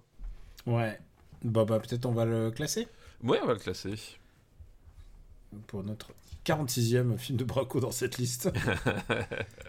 euh, voyons voir. Ah, tu vois, film Alors, de Braco, c'est- moins bien que The Dark Knight, tu vois. C'est moins bien que l'auberge espagnole. Euh, c'est moins bien que l'auberge. Où est-ce qu'elle est l'auberge espagnole? 140e. 140. Ouais, c'est moins bien, ouais. Et l'auberge espagnole, on peut le dire, c'est son meilleur. Après, après c'est une, un peu une traversée du désert. hein, pour, euh, Euh, Après, après c'est compliqué, ouais. Bah, euh, D'ailleurs, en parlant de traverser du désert, on, on a fait peut-être ou pas? Euh, Est-ce qu'on a fait peut-être euh, J'ai l'impression qu'on en a parlé. On en a parlé, mais je suis pas sûr qu'on l'ait fait. euh, C'est un voilà. film des années 2000 ou pas? Je- dans ma tête, oui, mais d'ailleurs, c'est peut-être un peu plus tard. Non, c'est peut-être euh, non, c'est peut-être 90. Je crois que c'est fin Ah, 90. c'est ah, c'est- peut-être 227e euh, de la liste des années 90. Ah, tu vois, bah, j'aurais vu ça au tout début des années 2000, tu vois. Bon, Et bah, le point commun des deux films, c'est qu'il est co-scénarisé par la même personne, si je me souviens. C'est Santiago euh, Amigoraena, Ah, bah, bah, ça, j'aurais pas et, euh, mais- qui, est, qui est un écrivain et qui a coécrit euh, énormément des films de Clapiche, dont, euh, dont les, les deux ou trois derniers, puisque je sais pas si tu as vu Encore, j'ai pas vu. encore, mais il avait aussi fait Deux mois. Alors Deux mois est pas mal. Deux mois, c'est vraiment, je pense, son meilleur film tardif de. D'accord. je, je, l'ai pas vu parce qu'en fait, je, le titre m'avait. m'avait. Voilà. euh, je- le- Non, je- mais il y a encore et deux mois. Chaque Oui. fois, c'est pas ouf à chaque fois. Voilà, Mais- c'est-à-dire que j'aime le jeu de mots, mais alors jusque-là, il y a un truc qui m'a bloqué. Mais euh, je, je regarderai peut-être du coup à l'occasion. Il y avait ce Kinoli que j'avais pas du tout aimé, mais euh, mais par contre, mais vraiment, par contre, en, deux mois est vraiment bien. D'accord, ok, bah écoute, à l'occasion. Mais voilà, donc c'est le co- co-scénariste et donc tu le revois à tous les à tous les clapiches en tout cas de certaines périodes. Bon bah on va on va classer celui-là. hein. Je cherche un endroit. Euh, Attends, que je retrouve la liste. Euh, J'attends, si tu veux. ah, bah, bam, bam, bam, bam, bam, bam, bam, bam, bam. Où est-ce qu'on va mettre ça Hum. Ah, un film de Braco, c'est beaucoup moins bien que Panic Room quand même. Euh, Ouais, qui est pas exactement un film de. J'aurais pas dit de Braco. Oui, c'est hein. c'est pas Braco, mais bon, il y, y a une histoire de, Ouais. quand même de, de, de, de gros sous et de euh, et, et de de de- d'intrusion, voilà. Enfin bref, du coup. euh, euh, Je, je regarde les films. Ah, je faisais une vanne sur les films de Braco, mais en fait, on n'a pas tant que ça. non, il n'y en a pas tant que ça. Euh, euh, bah, film de Braco, Fast and Furious 4. Il est où? Là, il, il est euh, 203ème. C'est un film de Braco, excuse-moi. Ah, bah, Euh, de manière, euh, à l'époque, c'était que des films de Braco. Donc, euh, donc voilà, est-ce que c'est mieux ou moins bien que Fast and Furious 4 Tiens, on voit pas le numéro de l'épisode d'ailleurs. Il faudrait qu'on. Non, euh, il, si- il a si quel- sauté. Si quelqu'un sait à écouter le titre de l'épisode, alors je pas, je passe une annonce et c'est beau pour le Discord. On sait pas, on sait pas quel épisode on a parlé de Fast and Furious 4, de Charlie et ses drôles de dames et d'American Girls. Voilà, peut-être c'est le même, je ne sais pas. Peut-être, peut-être. Euh, Euh, on bref, a quelques coup- petits trous dans notre liste quand je l'aurai publié. euh, si quelqu'un peut vraiment, hein, je, je... c'est pas une blague. Si quelqu'un sait quand est-ce qu'on va parler de Fast and Furious 4 et de Charlie et ses drôles de dames, je... dans les années 2000, je suis preneur. Parce que nous, il y a une règle, c'est qu'on n'écoute pas le, le podcast. Donc, euh, en fait, on pourra pas vous aider. Mais non, c'est pas ça. Mais on a 188 épisodes à éplucher, euh, ça va. Bah, bah, surtout, moi, je- littéralement, je n'écoute pas le podcast. Donc, euh, Ah non, mais t- ah, si tu l'as écouté la dernière puisque c'est toi qui as Oui. fini le montage. c'est moi qui finis le montage. J'ai fait entièrement et puis finalement c'est toi qui l'as fini. Ce qui risque d'arriver hein, encore une fois. Mais Bon, euh, bref, Fast and Furious 4. Euh, ni pour ni contre, bien au contraire. Euh, où comment est-ce qu'on se place? Voilà, la rédaction doit s'engager. Euh, non, je préfère Fast 4 quand même. moi aussi, voilà. Dans Fast 4, on, on- on- on défonce du narcos à. Et tu à sais que maintenant je, je suis maintenant un, un- Oui. un true believer de Fast 4. Oui, tu es un, tu es un fastos. Euh, euh, par contre, je trouve ça mieux que Cette vie, par exemple. Ouais, mais c'est moins bien que qui a tué Pamela Rose. Donc entre qui a tué Pamela Rose et cette vie, ça te va? Bah écoute, parfait. Euh, Ni pour. Putain, les titres qui ni pour ni contre. Bien, mais bien, euh, bien au contraire. Je crois que c'est un, un, euh, un homme politique qui a dit qui avait sorti ça. Ça pourrait ressembler. C'est ce genre de bêtises, ouais. Ben, on a fini avec ce film-là. Donc, euh, je rappelle le thématique de, ce, de cette liste, c'est le générateur automatique des, oui, de, des de titres, films voilà. français. Deuxième film, c'est Ils se marièrent et eurent beaucoup d'enfants. Ils se marièrent et eurent. oh, Putain, alors c'est vraiment le titre. euh, euh, générique, c'est- le truc, c'est ça, ça pourrait être n'importe quoi. Euh, c'est C'est euh, un film d'Yvan Attal avec Charlotte, du coup. avec Charlotte Gainsbourg. Ouais. Ouais, avec Charles Gainsbourg. Très honnêtement, je l'ai vu et, et il m'a laissé une impression tellement impérissable que euh, je ne me rappelle absolument pas. voilà. Tu te souviens Euh, pas du tout, du tout Ah non, non, non. euh, c'est- hyper lointain en fait. Je sais qu'il y a Shabba aussi à un moment donné. Bah, il y a Shabba et c'est peu la qualité du film. Voilà, il y a, il y a Shabba, mais ouais, il y a. C'est encore une histoire de, de, de quadra un peu en perte de, perte de vitesse, c'est ça le, le truc. euh, Euh, de Quadra en perte de vitesse, mais euh, il y en a un. Euh, Il y a comment il s'appelle euh, C'est trois potes. C'est toujours la même chose avec les débuts de films de. Oui, non, mais c'est ça, ouais. de d'Yvan Attal, c'est toujours trois potes à table qui discutent. Et, euh, et en gros, c'est Yvan Attal, Alain Chabat et Alain Cohen, qui je crois, hein, ces trois-là, sont, sont potes. Et euh, il y en a un qui est genre un gros coureur, mais genre un, vraiment un, Oui, un non, ça, oui, non, mais oui, c'est. c'est- Et les deux l'envient. Et en fait, euh, et en fait, l'un d'eux, donc joué par Yvan Attal, va avoir une, une, euh, une liaison. Et il ne le dit pas à ses potes, mais sa femme, qui est jouée par Charlotte Gainsbourg, va deviner sa liaison. Je crois, hein, je crois que c'est ça. Ouais, non, mais c'est ça. C'est, euh, enfin, en, fait, là, c'était le, euh, c'était le truc. C'est, on est en plein cœur des hommes exploitation, en fait. Et, euh, et, déjà à l'époque, parce que ça- cœur des hommes, si je me souviens bien, c'est, plus ou moins la même période. déjà à l'époque, je commençais bien à saturer. Enfin, en tout cas, quand j'ai vu le film, voilà, ce côté. donc, ouais, je l'ai vu, mais très honnêtement. Euh, j'en suis sorti, j'en ai rien retenu et euh, je, ne me souviens Euh, je me souviens pas de, de scène particulière. Je me souviens que effectivement, Charlotte Gainsbourg, a, un personnage qui, qui au début est assez assez solaire, etc. Enfin, il y a, y, y a, ce côté justement, il la rend de très très vivante, très solaire parce que du pour, pour t'en viens de te demander mais pourquoi est-ce qu'il la trompe enfin voilà mais c'est tout ce que c'est tout ce que je me souviens en fait euh... bah ouais et puis par contre il y a des bonnes répliques de Alain Chabat parce qu'Alain Chabat c'est un homme à bonne réplique quand même. C'est voilà. un mec qui s'aime bien. Vraiment, il s'aime. Est-ce que tu veux le classer? Est-ce que tu veux le revoir? Est-ce que tu t'en sens, tu t'en sens capable ou pas? Le, le, truc, je m'en sens pas capable de, classer et en même temps, j'ai vraiment pas envie de le revoir si tu veux. Euh, dans, la, dans, dans, ma liste des trucs à faire, euh, revoir ce film-là, euh, franchement, ça, ça, me, ça, me, ça, me, motive autant que de me faire estropier quoi. Donc, non, exagère pas. C'est pas, c'est pas. non, estropier, c'est quand même un, petit peu, un, peu, un peu excessif quoi. Mais... Bah, estropier, écoute, ça en termes de, de, handicap au travail, ça t'accorde quoi? Non, je pense que c'est pas, c'est pas forcément un mauvais deal. Hein. Euh, moyen de, d'avoir une pension agréable derrière, euh, une retraite anticipée. Non, non, enfin. Ah, une retraite anticipée aujourd'hui. aujourd'hui, aujourd'hui t'as une mauvaise vision de, voilà, de, de, de, de l'estropiage en fait. T'as une vision très rétrograde. Christian Estropié, tu vois, moi je. Christian Estropié. Non, mais blague, non, blague à part, c'est que euh, j'ai pas un souvenir atroce du film mais c'est juste j'ai aucun souvenir et en fait là euh, je suis je suis à un moment où j'ai revoir un film dont je me souviens absolument pas euh, je, tu vois c'est pas ce qui me motive quoi est-ce que, tu te souviens, est-ce que tu te souviens du caméo? Euh, du caméo. Il y a une scène de caméo assez connue, enfin genre il l'avait pas dit peut-être à l'époque, mais en tout cas qui a fait qui a fait un peu pas la renommée du film, mais il y a un caméo d'un film d'un acteur américain. Il y, a un caméo d'un film américain. De, je, qui s'appelle Caméo. Ah, quoi euh, camé... Ah oui, euh, les, les, les, mecs de la télé, là. Euh, ouais. Cadmerade et Olivier. Euh, ah, exactement, caméo. caméo, voilà. ouais, on, on, fait ce qu'on peut. Hein. moi, j'ai donné tout ce que j'avais pour le discours des Césars, donc si tu veux, là, en termes d'écriture. Oui, je, vais être, je vais être un peu gentil avec toi. Euh, bah, euh, oui, je me souviens, je me souviens, c'est. Euh, c'est Charlotte Gainsbourg. C'est quelqu'un.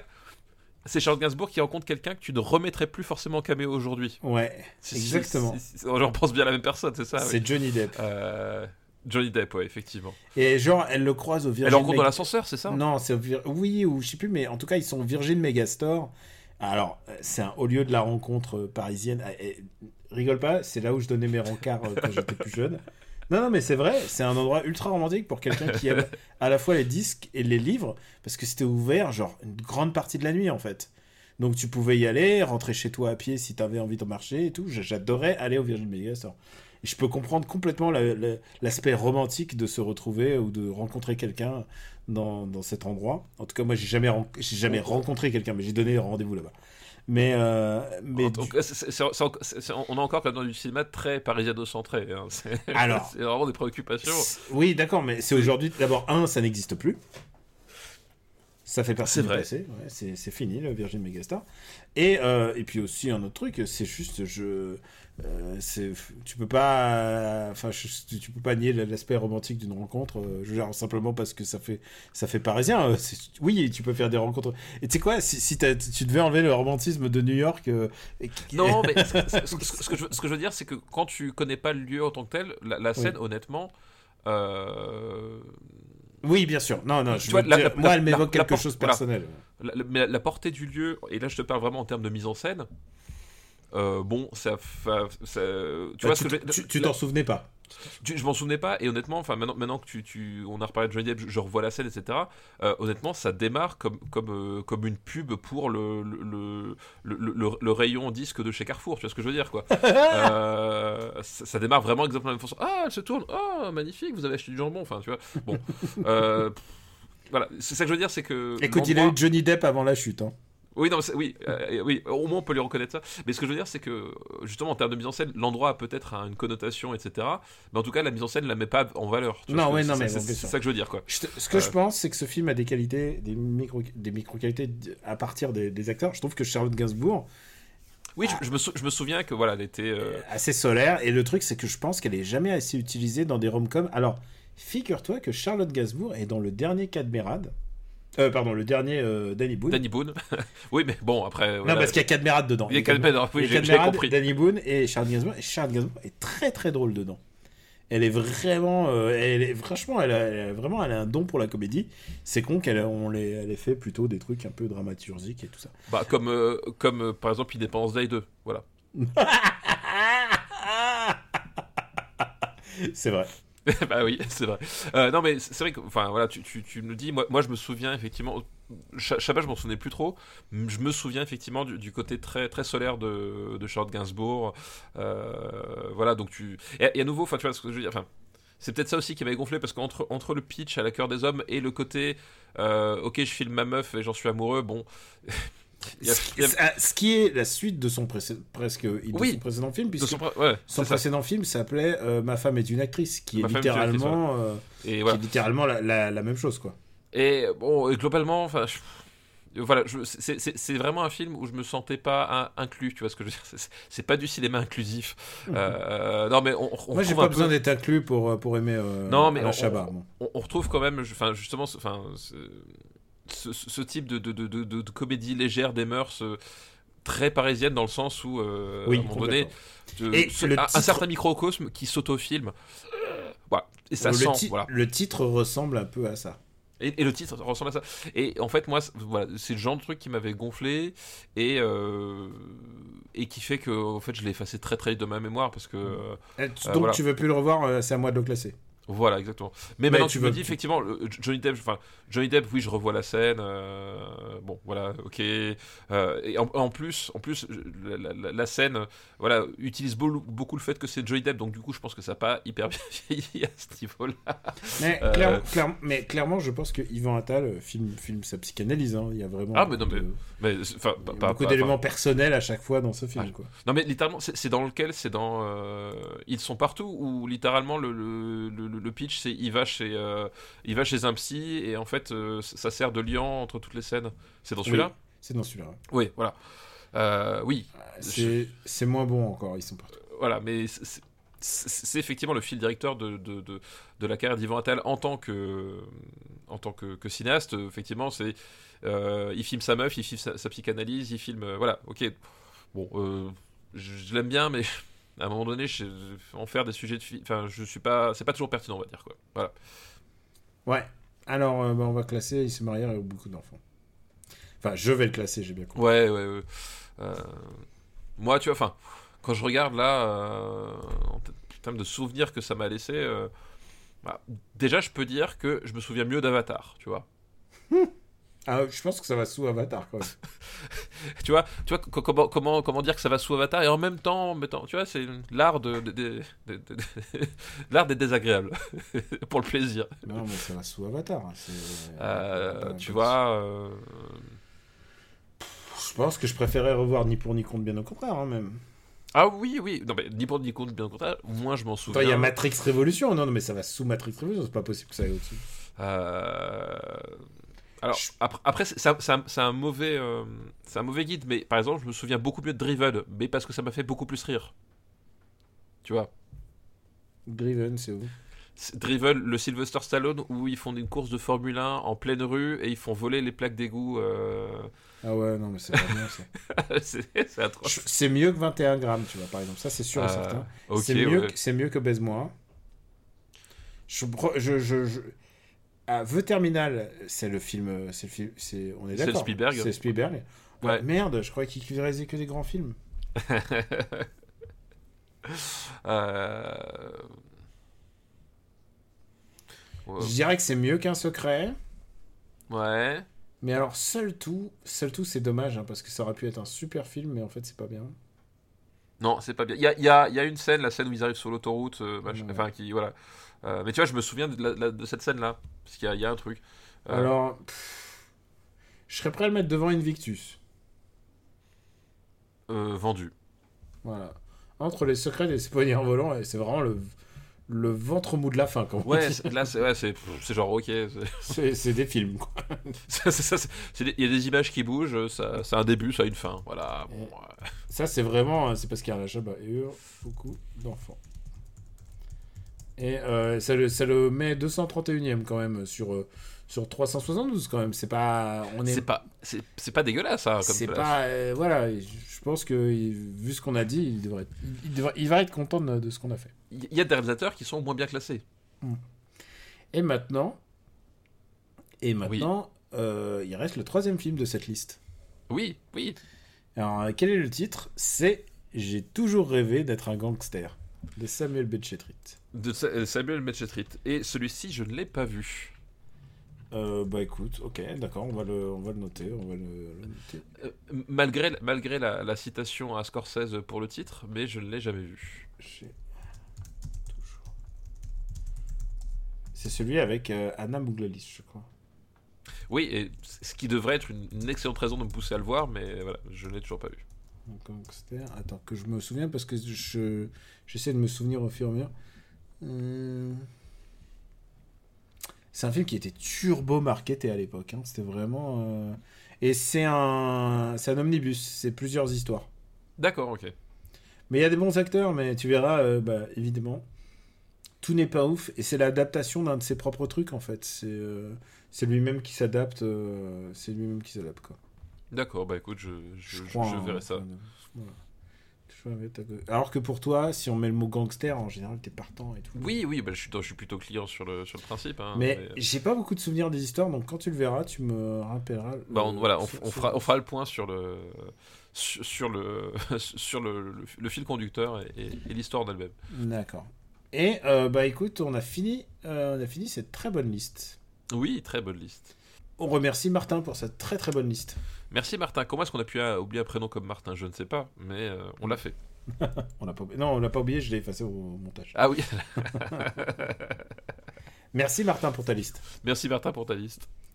Et tu sais quoi? Il ne reste plus beaucoup de temps, euh, Stéphane. Alors je te propose de se terminer sur un sur un, une liste euh, film unique. Voilà, comme ça, ça va nous, ça- on sait qu'on va être dans les temps.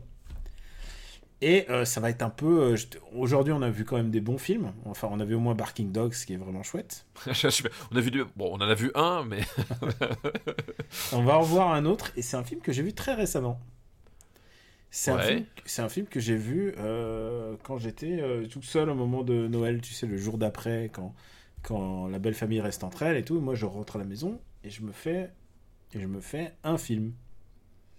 Un ou deux films, enfin, je, et c'est des films en général que j'ai attendu longtemps, que j'ai en DVD et que je me dis, ah, il faut que je me le fasse. Et ça va tu être- sais que le lendemain de Noël, c'est la Saint-Stéphane quand même. Écoute, euh, je, je ne suis, je, ne que- co- je ne connais pas ce calendrier.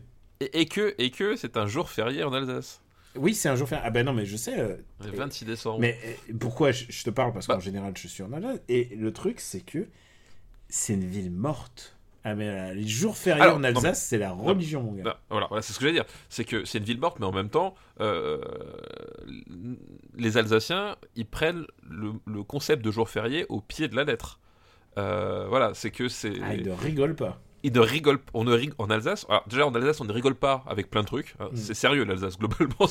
c'est- très sérieux comme, Ah, euh, euh, tu- comme tu- région. Madame t'écoute, hein, elle t'écoutera et elle, elle jugera ce que tu dis. Ah, mais je- bien sûr. Euh, c'est très très sérieux comme région, mais alors le, le jour férié, oui, c'est c'est euh, sacré. Voilà, c'est vraiment c'est un truc effectivement.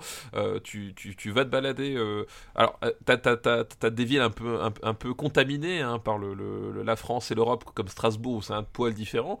Mais globalement, le reste, c'est tu, tu vas te balader un, un jour férié. Il y a personne quoi. C'est Alors, je vais te limite dire couvre-feu. Moi, je suis arrivé le 24 la dernière fois.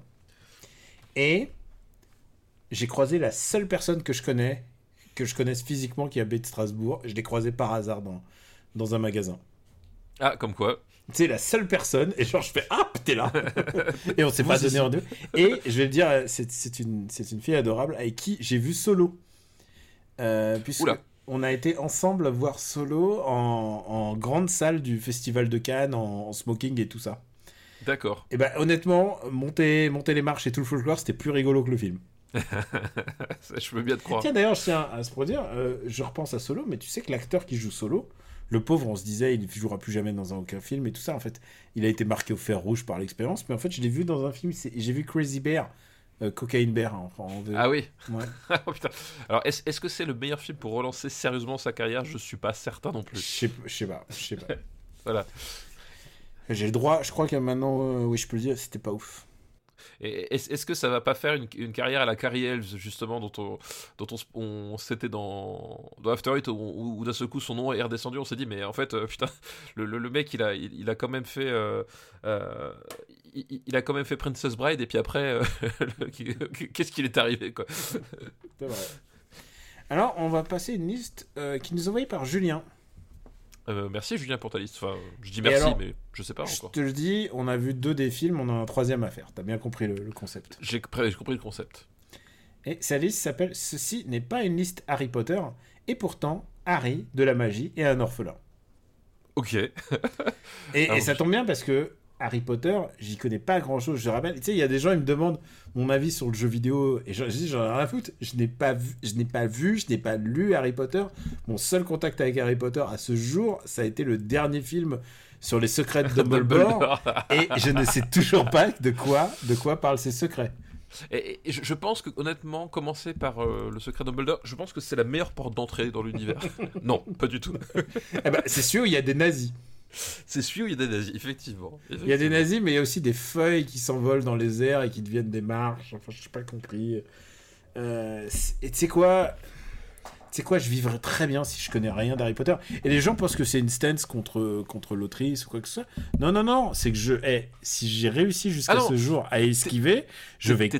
T'étais un Potter hater bien avant. euh, Mais je suis pas- bien, je- avant les sorties de J.K. Rowling. Oui, oui, alors oui, oui. J'en alors, suis témoin. Si, si- si c'est pour. euh, Oui, ma blague, en général, c'était toujours de dire, et je la redis si vous ne l'avez pas eu, mais c'est de dire euh, non, mais je dirais Harry Potter quand ça sera dans la Pléiade. Ce qui, ce qui fait rire les gens qui connaissent, qui connaissent la Pléiade. Mais... Euh, donc voilà, c'est une liste avec euh, vaguement lié à Harry Potter, mais tu vas voir. Alors, ce premier euh, film de sa liste, c'est Harry, un ami, un ami qui vous veut du bien. Oui, très oui. Et, parce qu'il y a Harry, il y a Harry, tu vois, c'est bon? Oui, oui, je, je- je- je vois. Alors, le deuxième truc, c'est l'élément, c'est la magie. Évidemment, le deuxième film de sa liste, c'est Le Prestige, que nous avons classé il y a pas longtemps. Il n'y a pas longtemps. Excellent film, excellent film. Et euh, ouais, il est pas mal. Hein. Je, m'engage, c'est le meilleur film de son auteur. Je le Ah, toi, redis. tu- hein, mais- toi, tu penses que c'est vraiment le meilleur film de son Ah auteur? ouais, ouais, pour moi, il n'y a pas. Il y a pas photo. Oppenheimer, t'attends un peu? Oh, bien sûr, bien sûr, je, je- je suis très curieux d'Oppenheimer, euh, même si, enfin, je, voilà, euh, je, Tenet, j'étais pas bon. Ah, moi, je... euh, Tenet, je le reverrais bien sur le grand écran. J'ai envie de le revoir. J'ai bien aimé, mais en fait, euh, bon, globalement, quand c'est un film qui se prend les, les pieds dans son propre tapis et qui et, et où t'as certaines lourdeurs, euh, ce, voilà, propre à Nolan, qui le côté, en fait, on va tout expliquer, alors que globalement, euh, Si, si tu manques pas, la- si tu manques la FAQ au début, voilà, euh, t'es foutu quoi. le côté on va tout expliquer alors que globalement quand même en fait euh, plus on t'explique plus tu te rends compte que ça tient pas debout donc c'était peut-être pas une si bonne idée que ça bon bref mais euh, mais malgré ça bon il y, a- y a y a des chouettes moments dedans et j'attends Oppenheimer je suis curieux de voir ce que ça donner quoi Et euh, je rappelle que euh, c'est bientôt. On pourra parler de Tenet dans 2495 jours. Dans, euh... Eh ben tu sais quoi, j'ai l'impression que ça arrive à grands pas, mon gars. ah ouais non mais on se, on se rend pas compte et puis pouf c'est demain C'est demain, c'est bientôt, c'est bientôt. Et J'espère que vous serez là pour nous écouter. on, va, on va faire quelques cycles encore de, de, de, de films. Mais, je sais- mais et- et c'est quoi les... Le cinéma est tellement riche qu'il il y aura toujours des trucs. hein. ouais il y aura toujours des trucs à discuter ça c'est clair Et euh, comme on a des plans, on vous a pas tout dit, mais on a des plans pour le futur de Super Ciné Battle. Mais voilà, je veux pas vous faire peur, tout ça. Je veux pas, mais je veux plutôt vous teaser. Donc le deuxième film, donc c'est le Prestige. Et donc ouais Harry, la magie, un orphelin. Et le troisième film, c'est un film que j'ai vu donc récemment. Je l'ai vu donc euh, à la toute fin 2022. J'ai vu Tokyo Godfathers. ah bah oui bah on parlait de Satoshi Kon c'était prophétique dis- euh, dis-moi Bah, c'était prophétique. Alors, tu sais quoi Tu sais quoi Un jour, il faudrait que je fasse la séquence des films que j'ai, dont j'ai failli évoquer le nom en liste et je me suis dit non au dernier moment. Tu sais, je me disais, ah, on parle quand même de Sisu, des films avec des nazis. Et tu vois, tu vois, j'ai regardé, il y a, il y a 40 personnes qui nous ont demandé euh, euh, Inglorious Bastards. qui- Tu vois, je me suis dit, est-ce que c'est le moment de. Je me suis dit, eh non, on va attendre encore une saison au moins. tu sais, il y a les gens qui se disent, tu sais quoi, c'est, c'est Drop the Bomb, tu sais, genre ils attendent à ce que. c'est ça T'as déjà vu ce sketch ou pas du. Oui, de, oui, Lonely, sûr, oui. de Lonely Island, c'est où le mec il, Ouais. est, il est DJ et il fait et il y a un moment où il faut balancer les basses Ouais. et il se retient de balancer les basses pendant pendant deux minutes et les gens explosent d'attente. Oui, mais ça, c'est un peu ça, effectivement. Mm. Euh, Donc, euh, non, oui, euh, Tokyo Godfather, bien sûr, Satoshi Kon. euh, euh, donc le, le, le, le, pitch, c'est en fait c'est un groupe de, de, de laissés pour compte à plusieurs niveaux. Euh, puisque euh, ils sont ils sont SDF mais pas que. Euh, mm. Voilà, ils, sont aussi des, des, parias sociaux pour d'autres raisons. Il y a parmi eux. Bah, il y a un alcoolique. Il y a un alcoolique, il y a. Il y a une, il y a une femme transgenre et ça. Une femme transgenre. Et ça, au Japon, qui n'est pas encore. Enfin, on pourrait croire qu'ils sont que le Japon est très ouvert, mais en fait, c'est surtout à Tokyo qu'on est un peu plus ouvert parce ouais, c'est ce que je veux dire. Qui, qui, croit que le Japon est très ouvert en fait Oui, oui, en fait, c'est pas c'est pas parce qu'il y a des gens qui, qui, ont des cheveux bleus. En fait, il y en a pas même pas tant que ça, tu vois. Et une une indépendante, une, une, une adolescente. Voilà, tout à fait. Euh, euh, et qui trouve euh, dans mm, dans les ordures un bébé. Euh, et qui du coup vont, euh, vont décider de croire à leur façon au miracle de Noël, euh, dans le sens où ils vont essayer de retrouver bah, la mère de cet enfant.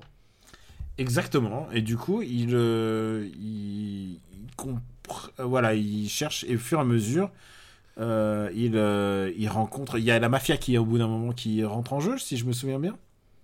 oui, oui, non mais voilà après, après, après c'est, oui, c'est en fait c'est c'est vraiment une histoire de fil en aiguille. On vous a raconté le pitch, mais si on peut pas vous raconter tout le truc parce qu'en fait ça part dans, différentes aventures succession qui inclut aussi des courses poursuites qui inclut des courses-poursuites, qui inclut aussi des, euh, des combats à main nue, mais pas forcément euh, de la façon dont on l'imagine.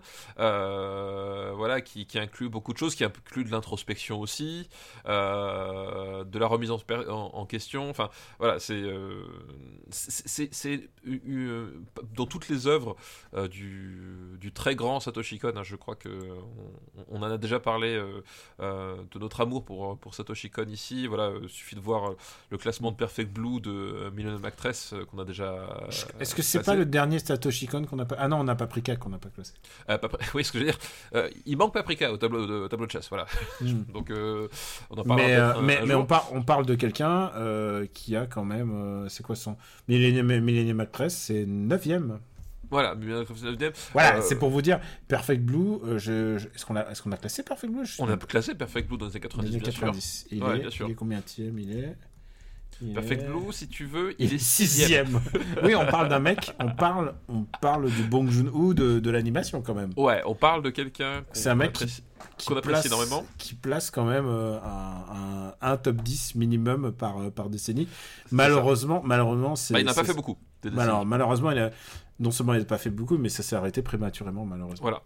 Et, euh, puisqu'on parle de Satoshi Kon, un truc qu'on ne classera dans une décennie parce que c'est une série, mais euh, vous voyez Paranoia, Agent en fait, euh, qui, est quand même le projet de série qu'il a, qu'il a, qu'il a réussi à faire de A jusqu'à Z et qui est qui est absolument fabuleux quoi. Voilà euh, et on, on, on, parle sans doute pas assez puis nous on parle cinéma voilà mais Paranoia Agent c'est euh, c'est pour moi une des pièces maîtresses de l'animation japonaise euh, non cinématographique quoi. C'est fabuleux.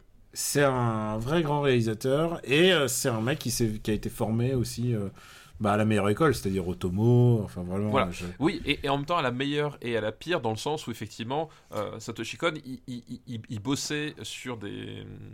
pas forcément sur des projets toujours très prestigieux, mm. et du coup, euh, il, bossait dans cette dans, ce, dans, dans, dans, ces, dans ces zones de, de, de l'animation japonaise où globalement euh, la limite entre l'esclavagisme et, le travail voilà, était assez, assez ténue. Hein, J'allais te dire, c'est pas improbable du tout euh, qu'on en parle de, de que ces raisons de santé étaient liées aussi ah, à, une, à, une, euh, hygiène de vie consécutive à l'excès de travail. À... Tout à fait. C'était un bourreau de travail, c'était quelqu'un qui se donnait. C'est pas quelqu'un qui faisait tout seul ses films, mais par contre, il y mettait énormément du sien et ces films ont tous quelque chose d'unique parce que à la fois, euh, par exemple pour Millennium Actress, il faisait le storyboard, il, mm. il écrivait l'histoire. Enfin, vraiment, c'est un mec qui, et, comme Miyazaki, hein. sauf que Miyazaki a, tenu par miracle. Je ne sais pas ce qui a fait tenir, tenir Miyazaki aussi longtemps. Hein. Enfin, je veux dire, alors on parle, Miyazaki, euh, Miyazaki, il va encore tourner un dernier film. Ouais. Après, ouais, je sais pas non plus, mais par contre, euh, c'est quelque chose qu'il avait marqué lui personnellement parce que si tu regardes justement, enfin, ce, ce, côté avoir été pendant un certain temps un esclave de la télévision, de l'animation à la télévision japonaise, c'est quelque chose qui va se retrouver dans, certaines de ses œuvres, euh, dans Perfect Blue, euh, dans Millionaire Actress, et encore une fois, Paranoia Agent. Paranoia Agent, littéralement, c'est, euh, pour vous placer le pitch, c'est en fait une série qui va étudier le Japon euh, on imagine le Japon comme si d'un seul coup le pays tout entier faisait un nervous breakdown en fait. c'est littéralement ça. Et donc c'est quelque chose qui lui l'avait énormément marqué. Euh, et là, Tokyo Godfather, donc c'est euh, c'est un de ses films les moins les moins barrés, on va dire. Parce qu'il est, il est, très concret. Il parle, il, parle très, concret. de SDF. D'ailleurs, encore une fois, qui parle des SDF dans le cinéma euh, qui, déjà tout court mais dans le cinéma animation genre personne quoi. Voilà qui, qui, parle des SDF dans le cinéma tout court à part John Carpenter dans, dans Veilive. Je vous propose une animation euh, aujourd'hui sur les clés de, de décryptage de Veilive.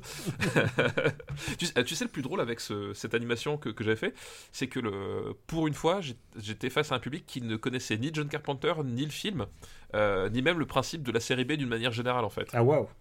Et donc je partais de loin, c'est-à-dire qu'il y avait tout à construire, mais euh, euh, du coup, ils ont vachement accroché à ce, qu'ils ont vu, à ce qui s'est passé, et j'ai eu cette satisfaction de faire découvrir Carpenter à des gens qui, qui ne regardaient pas parce que c'était pas du tout leur univers, ni leur génération, ni quoi que ce soit, et qui ont, voilà, qui, ont dit mais euh, ils ont envie d'aller plus loin que ça. Quoi. Donc voilà, c'était une autre petite victoire du, mois dernier.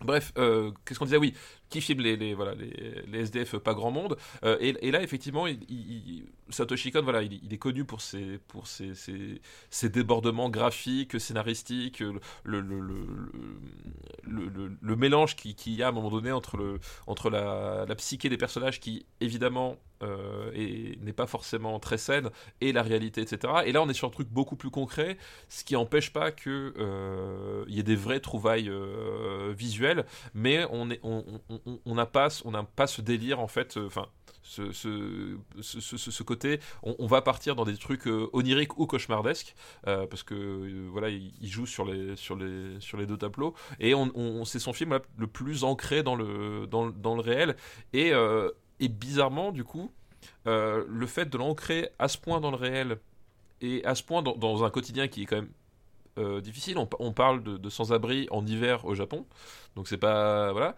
Euh, c'est bizarrement l'un de ceux qui qui qui est le moins oppressant en fait, je trouve au final. c'est peut-être son film le plus le plus solaire quelque part. C'est son film le plus alors Millennium Actress, je trouve que c'est un film très heureux parce que c'est un film un grand espoir pour l'humanité. Mais celui-là, dans une manière, c'est une réinvention complète du film de Noël. Et c'est-à-dire, quand je dis film de Noël, c'est-à-dire euh, ce qu'on, ce qu'on, c'est pas, c'est pas just ho ho ho, I got a machine gun. C'est aussi. Euh, parce que tu étais au courant, euh, d'ailleurs, d'être un film de Noël. j'ai, vu ça. Mais, à ce qui paraît. Hein. Mais du coup, non, ce qui est intéressant, c'est qu'il réinvente le, il reprend le code occidental de Noël, c'est-à-dire le film euh, chaleureux qui réunit les gens autour d'un miracle ou autour d'une heureuse coïncidence. C'est ça.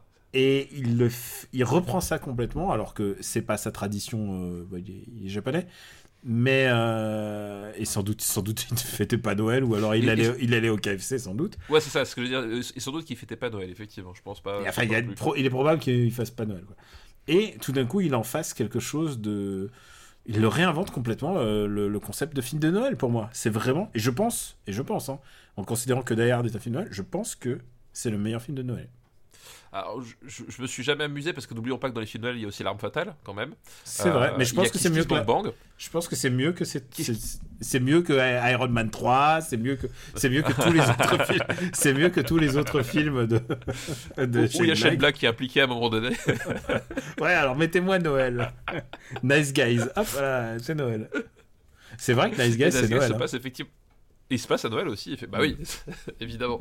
Euh, mais en tout cas, effectivement, voilà, c'est une, une lecture qui, qui, qui, est super intéressante parce que euh, là, enfin, la confrontation des mondes, en fait, qui, est, qui, qui est l'un des, l'un des moteurs un narratif principaux du, du de l'œuvre de Satoshi Kon, là, elle, elle, se passe pas entre l'onirisme euh, et le monde réel, mais elle se passe effectivement entre le, les codes du film de Noël et ce, et ce quotidien, en fait, qui, a priori, quand, tu décris le truc, tu te dis mais ça pourrait être très sordide, sauf que justement cette apposition fait que ça, donne complètement autre chose quoi.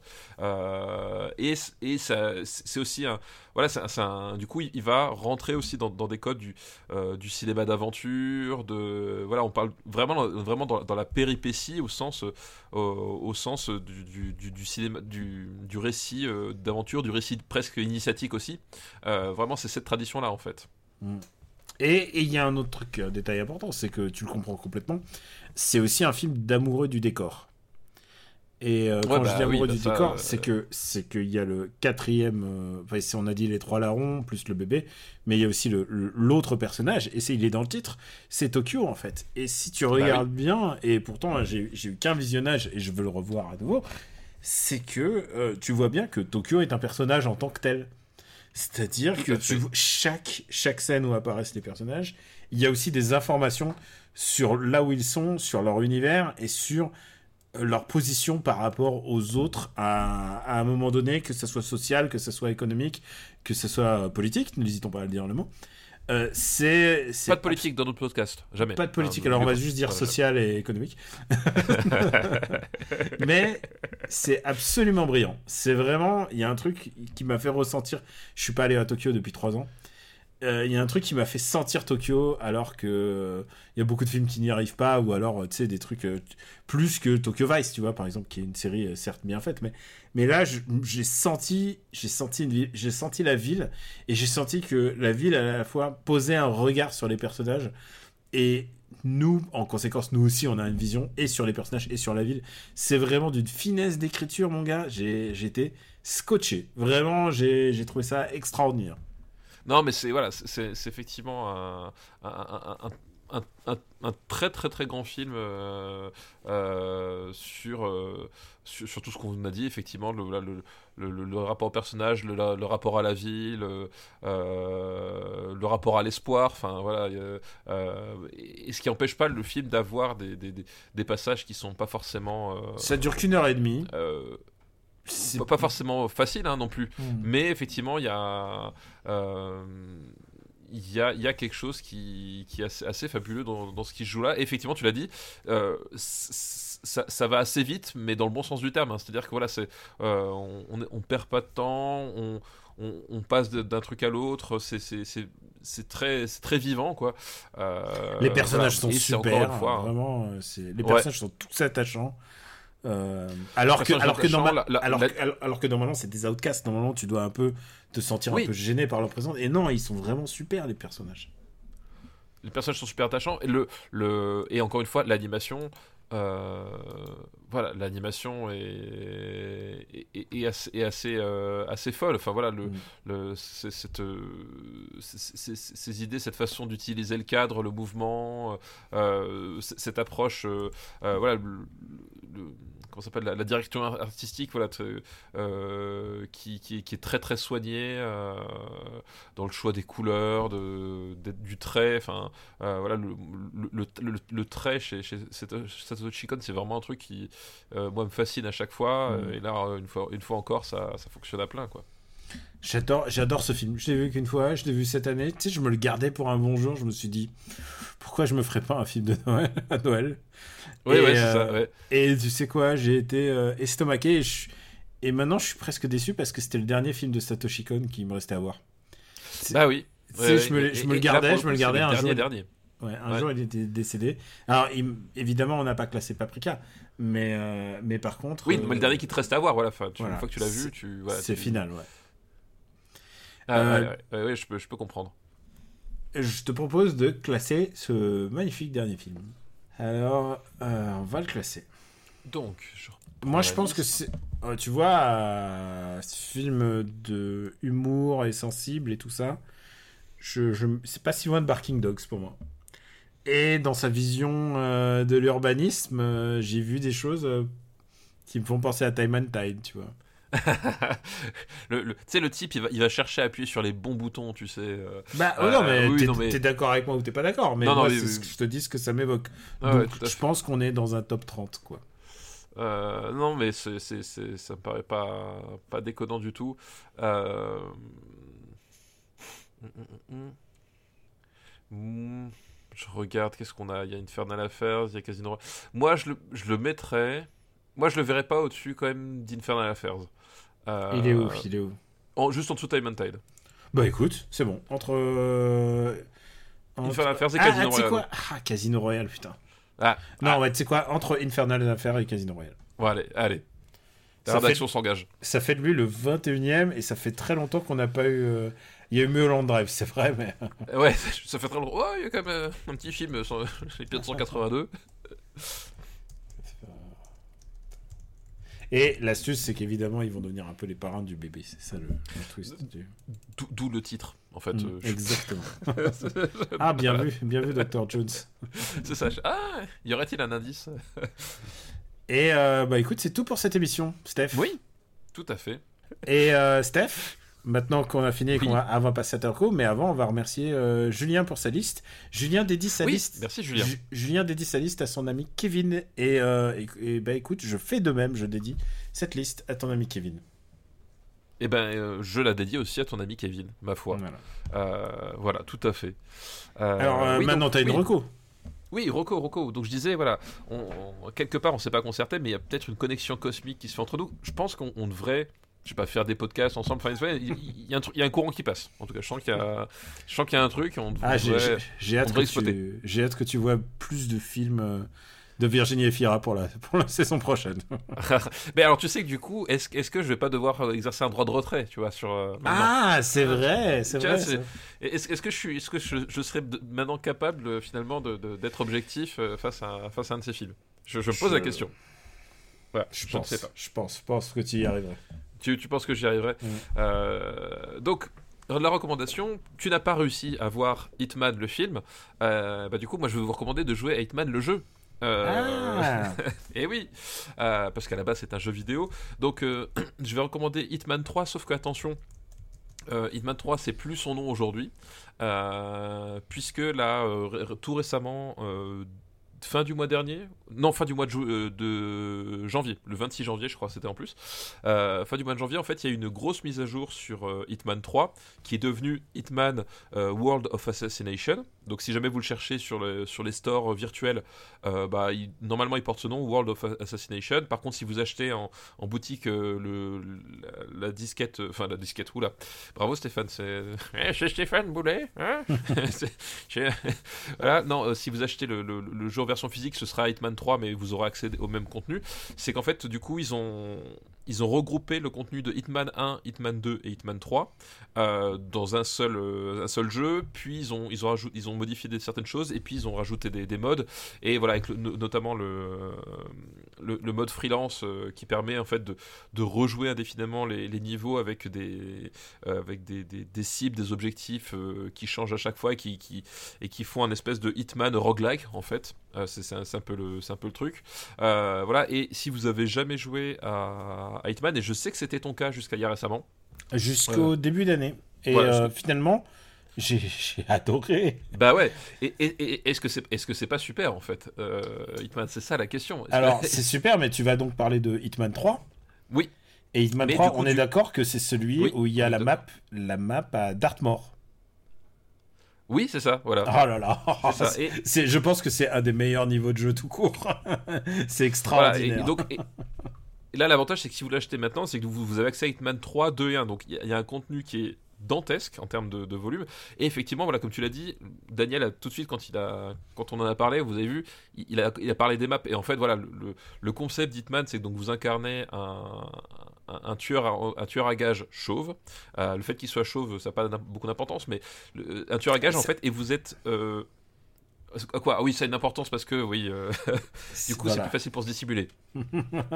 Euh, mais, vous êtes, euh, voilà, vous êtes euh, largué en fait dans, un, dans une map vraiment gigantesque et vous devez trouver votre chemin jusqu'à votre cible. Euh, et l'idée du, du, jeu, c'est que en fait, c'est il y a à la fois un côté bac à sable, c'est-à-dire que vraiment tu peux aborder le truc de de la façon dont tu veux. Euh, à la fois, euh, mais à la fois, c'est pas complètement libre parce que c'est pas un monde ouvert. Hein. C'est vraiment, enfin, c'est des, des, maps qui sont gigantesques mais qui sont bien identifiées, etc.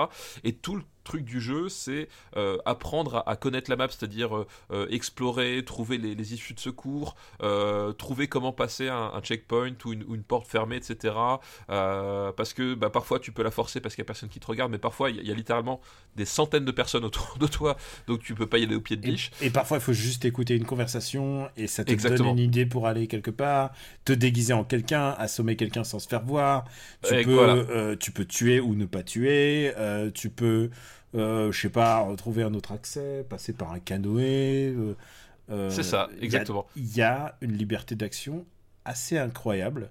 Assez incroyable et, et, voilà et, c'est très ludique parce que en fait tu te rends compte que si tu passes si tu prends le temps de, de fureter dans les niveaux etc tu vas trouver toujours un, détail que tu n'avais pas vu auparavant. Tu te dis, mais tiens, en fait, euh, là, il y a, là, y a un tournevis. Euh, bah, cool, c'est le truc qui me manquait pour défaire la plaque de machin, qui te permet d'accéder au truc et de provoquer un accident. Enfin, voilà, le, les trucs très satisfaisants, c'est quand tu arrives à, provoquer certains accidents, en fait, les morts par accident. Je trouve que c'est les plus satisfaisantes.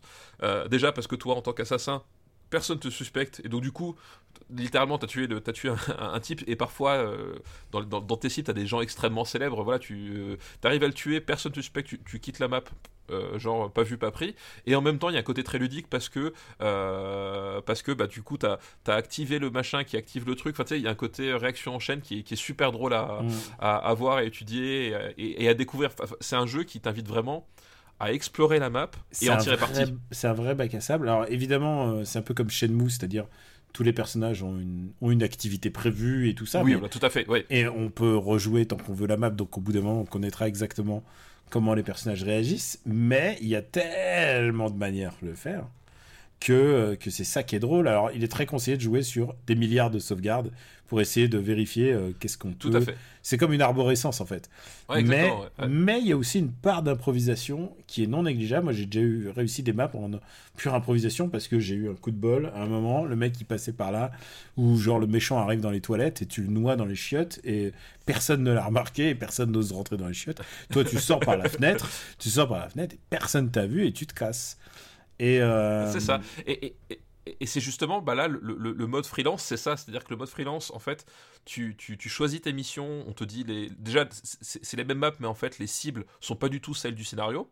Donc, en fait, tu vas te retrouver parfois devoir, à, à devoir tuer un, mec qui était figurant dans la map principale et qui est littéralement au milieu de centaines d'autres personnes. Euh, voilà, donc comment est-ce que tu, y accèdes, etc. Euh, et surtout, c'est un mode où tu n'as aucune sauvegarde possible. Donc, en fait, euh, faut que tu arrives, que tu choisisses ton équipement en sachant que si tu échoues, ton équipement tu le perds. Donc tu sais, tu as une vraie, euh, un vrai enjeu à pas, pas perdre ton truc. Et en même temps, du coup, euh, comme les conditions changent complètement à, chaque truc, et eh ben ça te force à être dans, dans, bah, dans cette improvisation et tu te rends compte que il y a des fois, ça peut être super rigolo dans le sens où, où tu fais un truc, ça se passe pas comme prévu, et là tu fais hop, comment est-ce que je vais m'en sortir, etc. Tu fuis par la fenêtre, tu machin, tu, tu chopes un cuistot, tu t'enfiles son costume euh, pour, euh, pour pas te faire choper par les gars. Enfin voilà, et, tu, tu, tu, crées des espèces d'histoires euh, complètement rocambolesques comme ça, et c'est c'est très très drôle quoi.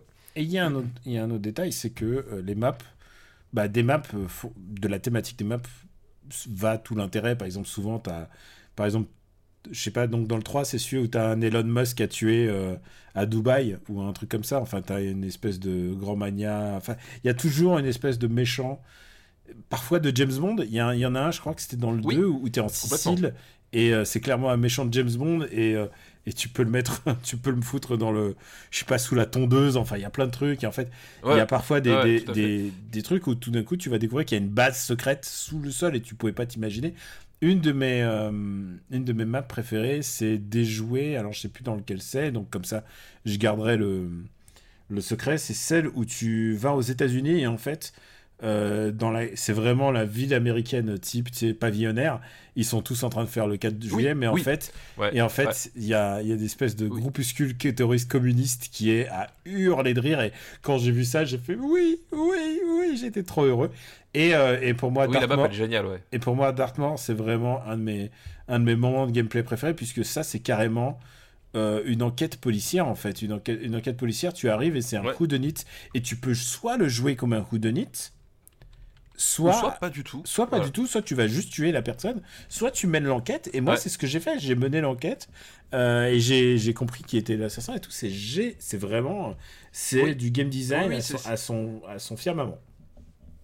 à, à son, à son meilleur et, et justement et chaque map en fait, en fait ils, ils vont se poser la question d'avoir le twist euh, en termes d'écriture qui va euh, te faire vivre un truc. Parce que as, à un moment donné tu, tu dois assister aux funérailles de, de quelqu'un euh, et en fait tu vas, tu vas, tu vas essayer de t'infiltrer enfin voilà. Et, à chaque fois as justement le côté whodunit c'est une map et ils vont pas réutiliser le même gimmick à chaque map en fait. Tu vois ce que je veux dire? Il y a vraiment ce côté chaque map ils se sont posé la question de bon là quelle est la particularité de, de la map déjà topographiques, elles sont uniques euh, chacune à leur façon, et même en termes de scénario, comment est-ce qu'on peut mettre en scène le truc, comment est-ce que on peut induire certaines choses, et effectivement parfois tu peux même passer à côté parce que toi t'as as une façon de jouer et tu vois pas le truc, et puis quand tu reviens tu fais ah ouais mais en fait il y avait ça, et tu te rends compte du truc, enfin voilà c'est très très riche. Et Enfin, c'est un jeu que euh, je prends un énorme plaisir à y jouer, y rejouer. Enfin, c'est voilà. Donc euh, euh, là, encore une fois, vous achetez le 3, vous avez le contenu des, deux autres jeux. C'est c'est gargantuesque et c'est enfin c'est vraiment parmi ma mais parce que c'est un renouveau, hein, parce que les Hitman, c'est des jeux qui sont bien plus anciens, etc. Mais là, ce qu'ils ont fait sur cette nouvelle trilogie, bah, c'est assez fabuleux, je pense que tu l'as assez recommandé là, ça y est. Ouais, ouais, ouais. Je voilà, je j'espère que vous avez compris que, que En c'est c'est même plutôt bien. on, on en a déjà parlé une fois. Je crois qu'on a eu un moment de, j'en avais parlé au moment où je, je- je jouais moi-même. Oui, tout à fait, exact. Mais bon, on on en parle jamais suffisamment, tu vois. Et moi, pour ma part, je vais faire une recommandation très simple. Alors, j'ai beaucoup de jeux à jouer en ce moment, tu t'imagines bien. C'est les grosses sorties de jeux, mais Stéphane, depuis hier, j'ai repiqué. Oui. Ah, J'ai j'ai repiqué. je vois ce que tu veux dire. Dead Cells. Dead Cells. Ouais, Un de nos jeux préférés euh, de, cette de l'histoire Bah de Super oui. Ciné. Bah ouais. Avec le DLC Castlevania. Castlevania. Et c'est un peu le Castlevania dont on a été privé pendant toutes ces années. C'est ouf, hein. C'est incroyable. C'est incroyable de sortir un truc aussi, aussi proche de, de Castlevania et en même temps si proche de tes propres règles. Je pense que c'est un cas d'école, quoi. C'est vraiment un cas C'est brillant, c'est brillantissime. Déjà que le jeu est, est incroyable, c'est-à-dire c'est c'est rapide, péchu, ça va vite, c'est euh, c'est ultra dynamique, l'impact est super et en même temps C'est un 9 sur 10 Game Cult. c'est un jeu. euh, Ah, c'était toi qui. Bah c'est oui. quoi- C'est quoi Gamecult déjà? C'est ça. Mais c'est je- c'est moi qui l'avais testé. Et ouais, et, euh, oh, quel, euh, Ah, quel t'as grand mis jeu, 9 quoi. sur 10, t'as été Ah, bah, bien sûr. quand même. hein. Ah bah. euh, on- J'aime bien, c'est quand on m'a dit Ouais, t'es sûr de toi? Je fais Écoute, plutôt. Trust me on that one. c'est ça, trois semaines. Surtout qu'en plus, euh, j'avais copé du test parce que moi, j'av- j'avais fait toute la phase de. de Enfin, c'était un jeu en early access en fait. ouais. Et en fait, j'avais déjà passé euh, 100 heures en early access. donc, euh, ouais. donc je, je, je connaissais plutôt bien le bébé. Et, euh, mais quel grand jeu. Enfin, c'est... Et moi, j'y rejoue. En plus, j'ai pris une sauvegarde complètement neuve, donc je me refais tout depuis le début. Et je peux te le dire, j'ai tué la mort en first try. Ah, mais bien joué. mais bien la joué, mort, c'est. Mais n'oublie pas, Castlevania, c'est un, Oui. jeu- c'est un jeu si puissant que la mort n'est pas le dernier boss. C'est ça.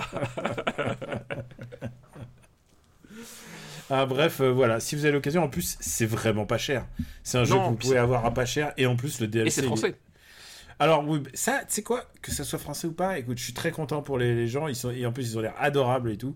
Euh, et, et en plus, voilà les jeux qu'ils font quoi, parce que tu sais, tu peux être Oui, oui, français non, et, et tu peux faire des jeux moins bien, c'est possible aussi. Non, mais tout ça, tout ça pour dire, c'est que d'habitude, justement, euh, le, la, la production culturelle française est, est souvent malmenée parce qu'on voilà, on, on a certains euh, clichés qui sont associés. Là, du coup, c'est un moyen de rappeler que. Ouais, qu'on est ni pour ni contre, bien au contraire. Exactement. Voilà, exactement. En tout cas, bref, euh, c'est un super succès pour un, un- un jeu de, de, de cette qualité. Et voilà, il est redisponible et vous pouvez l'avoir aussi sur Switch, sur PS, sur, Ouais. euh, sur Xbox, sur PC. Voilà, écoute, c'est vraiment euh, c'est un chef-d'œuvre. Je pense c'est vraiment euh, c'est un jeu extraordinaire. Je suis d'accord, je suis complètement Ouais. d'accord. Et en plus, vous pouvez l'avoir en pack avec les DL, tous les DLC. Donc Oui, parce que là, en plus, ils, ouais, ils ont sorti un pack. euh, ouais, ouais, non, mais c'est le moment ou jamais. Enfin, si vous n'avez pas plongé dedans. euh, c'est un jeu dans sa forme finale, quoi. Vraiment. tout à fait. Très Ouais. très beau. Et ben voilà, on a fini pour cet épisode. Et donc rappelons-le, euh, la prochaine fois, Ça sera les années euh, 70 alors. Les années 70, effectivement. Ouais. effectivement. Bah, c'est- vraiment, une bonne- c'est vraiment une bonne nouvelle. Et puis bah, on vous remercie tous. On vous remercie de nous suivre. Euh, ce coup-ci, je vais mettre, euh, une fois que l'épisode sera diffusé, je mettrai euh, la liste à disposition sur le site. Et bien entendu. Et qu'est-ce qu'on avait d'autre à ajouter encore, Stéphane? On avait d'autres d'autres choses à ajouter? Oui, on remercie tous les patrons. On remercie tous les gens qui nous soutiennent sur Patreon, patreon.com/slash RPU. Euh, et puis ouais, merci de tout cœur parce que ça nous permet aussi, euh, par exemple, de- de- de- d'acheter Hitman pour que cet homme puisse, euh, jouer au sniper chauve. Parce que J'avoue que si- que avoue Je, que je si- m'identifie assez facilement. avoue Voilà. que s'il n'était pas chauve, là, tu dirais, non, c'est pas Ah bah non, bien sûr. Ah ah, ah, ah, c'est nul. Quel con. en tout cas, on vous remercie de nous suivre. On vous remercie de nous suivre encore pour les années 70 et les années 60 qui vont suivre. Ah, il n'y aura pas de tirage au sort hein, une fois pour les années Oui, 60. oui, voilà, on sait que c'est voilà, y a pas- là il n'y a plus trop de suspense. ouais. On vous remercie du fond du cœur et on vous dit à très très très bientôt. Ciao à tous. Ciao à tous.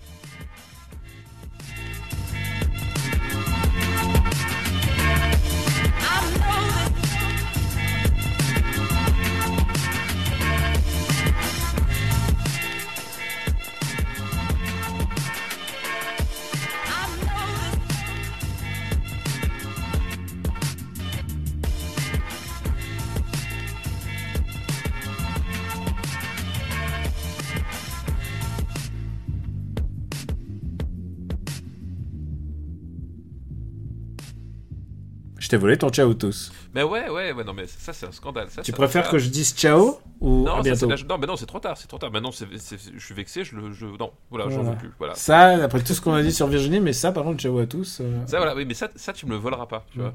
Tu pourras faire tout ce que tu Ouais. veux, tout ce que tu veux, ça, tu me le voleras pas. Alors, je suis en train de regarder où sont les films des années 70 pour. Avec euh, Virginie Fira, il y en a assez peu. Non, non, mais tu coupes pas encore, hein, je, je suis en train de regarder. Attends, attends, non, mais tu sais quoi Je regarde les films des années 70, il n'y a pas tant de reco... il n'y a pas tant de, hum, de devoirs de vacances à les années 70. Compañeros, enquête sur un citoyen au-dessus de tout soupçon, l'ultime randonnée, Fritz the Cat, La bonne année, Le fantôme de Cat Dancing, Le train, euh, Belladonna, euh, Super Express 109, je sais plus. Ah, c'est un film japonais. La flûte à six schtroumpfs, La carapate, Le dossier 51, Le Seigneur des Anneaux, version russe, Le chat qui vient de l'espace, Face à la mort, Vengeance à moi, et c'est tout pour les années 70. Donc on va se faire peut-être, on va rajouter des, des films, des, on va rajouter des devoirs de vacances, je sens. Maillard, tu sais quoi? Euh, J'y pense, j'y pense, mais plus le temps passe, plus on rajoutera de films des devoirs de vacances, parce que évidemment le tronc commun Ah de bah, films oui. de fait, quoi. Ouais, oui, puis, puis surtout, le, le, le- effectivement, tu as raison, le tronc commun diminue. Et puis je pense aussi, de- du coup, les, les auditeurs euh, se cassent aussi parfois plus la tête pour essayer de trouver euh, Mm. des trucs euh, voilà, un, peu- un, peu, un peu inédits, parce qu'ils ont bien compris que à force de, de, de proposer euh, 60 litres avec Fight Club et on le fait toujours pas, voilà, et bon, c'est qu'on doit parler d'autres films, tu vois. On le garde pour un bon jour, voilà, exactement. Tu sais que je l'ai pas vu, hein, j'attends que ce soit. J'attends Noël, hein, Ah, c'est un film de Noël. Comme Titanic. Ouais, Comme Titanic. J'attends qu'il ressorte en 3D. Mais j'ai manqué la sortie de Titanic, tu sais Euh, oui, je sais, mais alors par contre, si tu veux voir Fight Club au cinéma, il y a une très bonne occasion.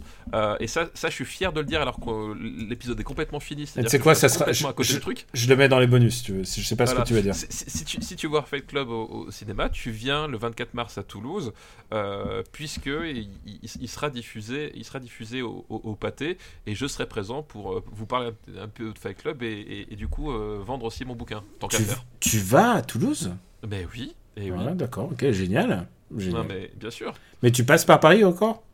Euh, je sais pas du tout en fait, j'ai pas encore pris les, euh, les billets, je, sais- je connais pas mon trajet. Alors a priori, euh, pour aller à Toulouse de chez moi, je pense que je passe pas par Paris cette fois-ci, parce que euh, voilà, c'est là pour le coup, euh, pour le coup, C'était pour dire Paris. si Virginie veut passer te voir à la, Oui. à la gare. Voilà, c'est ça, eff- effectivement. Mhm. mais non, je crois pas que ça, ça se fera cette fois-là non plus. Bon, très bien. Une production RPU.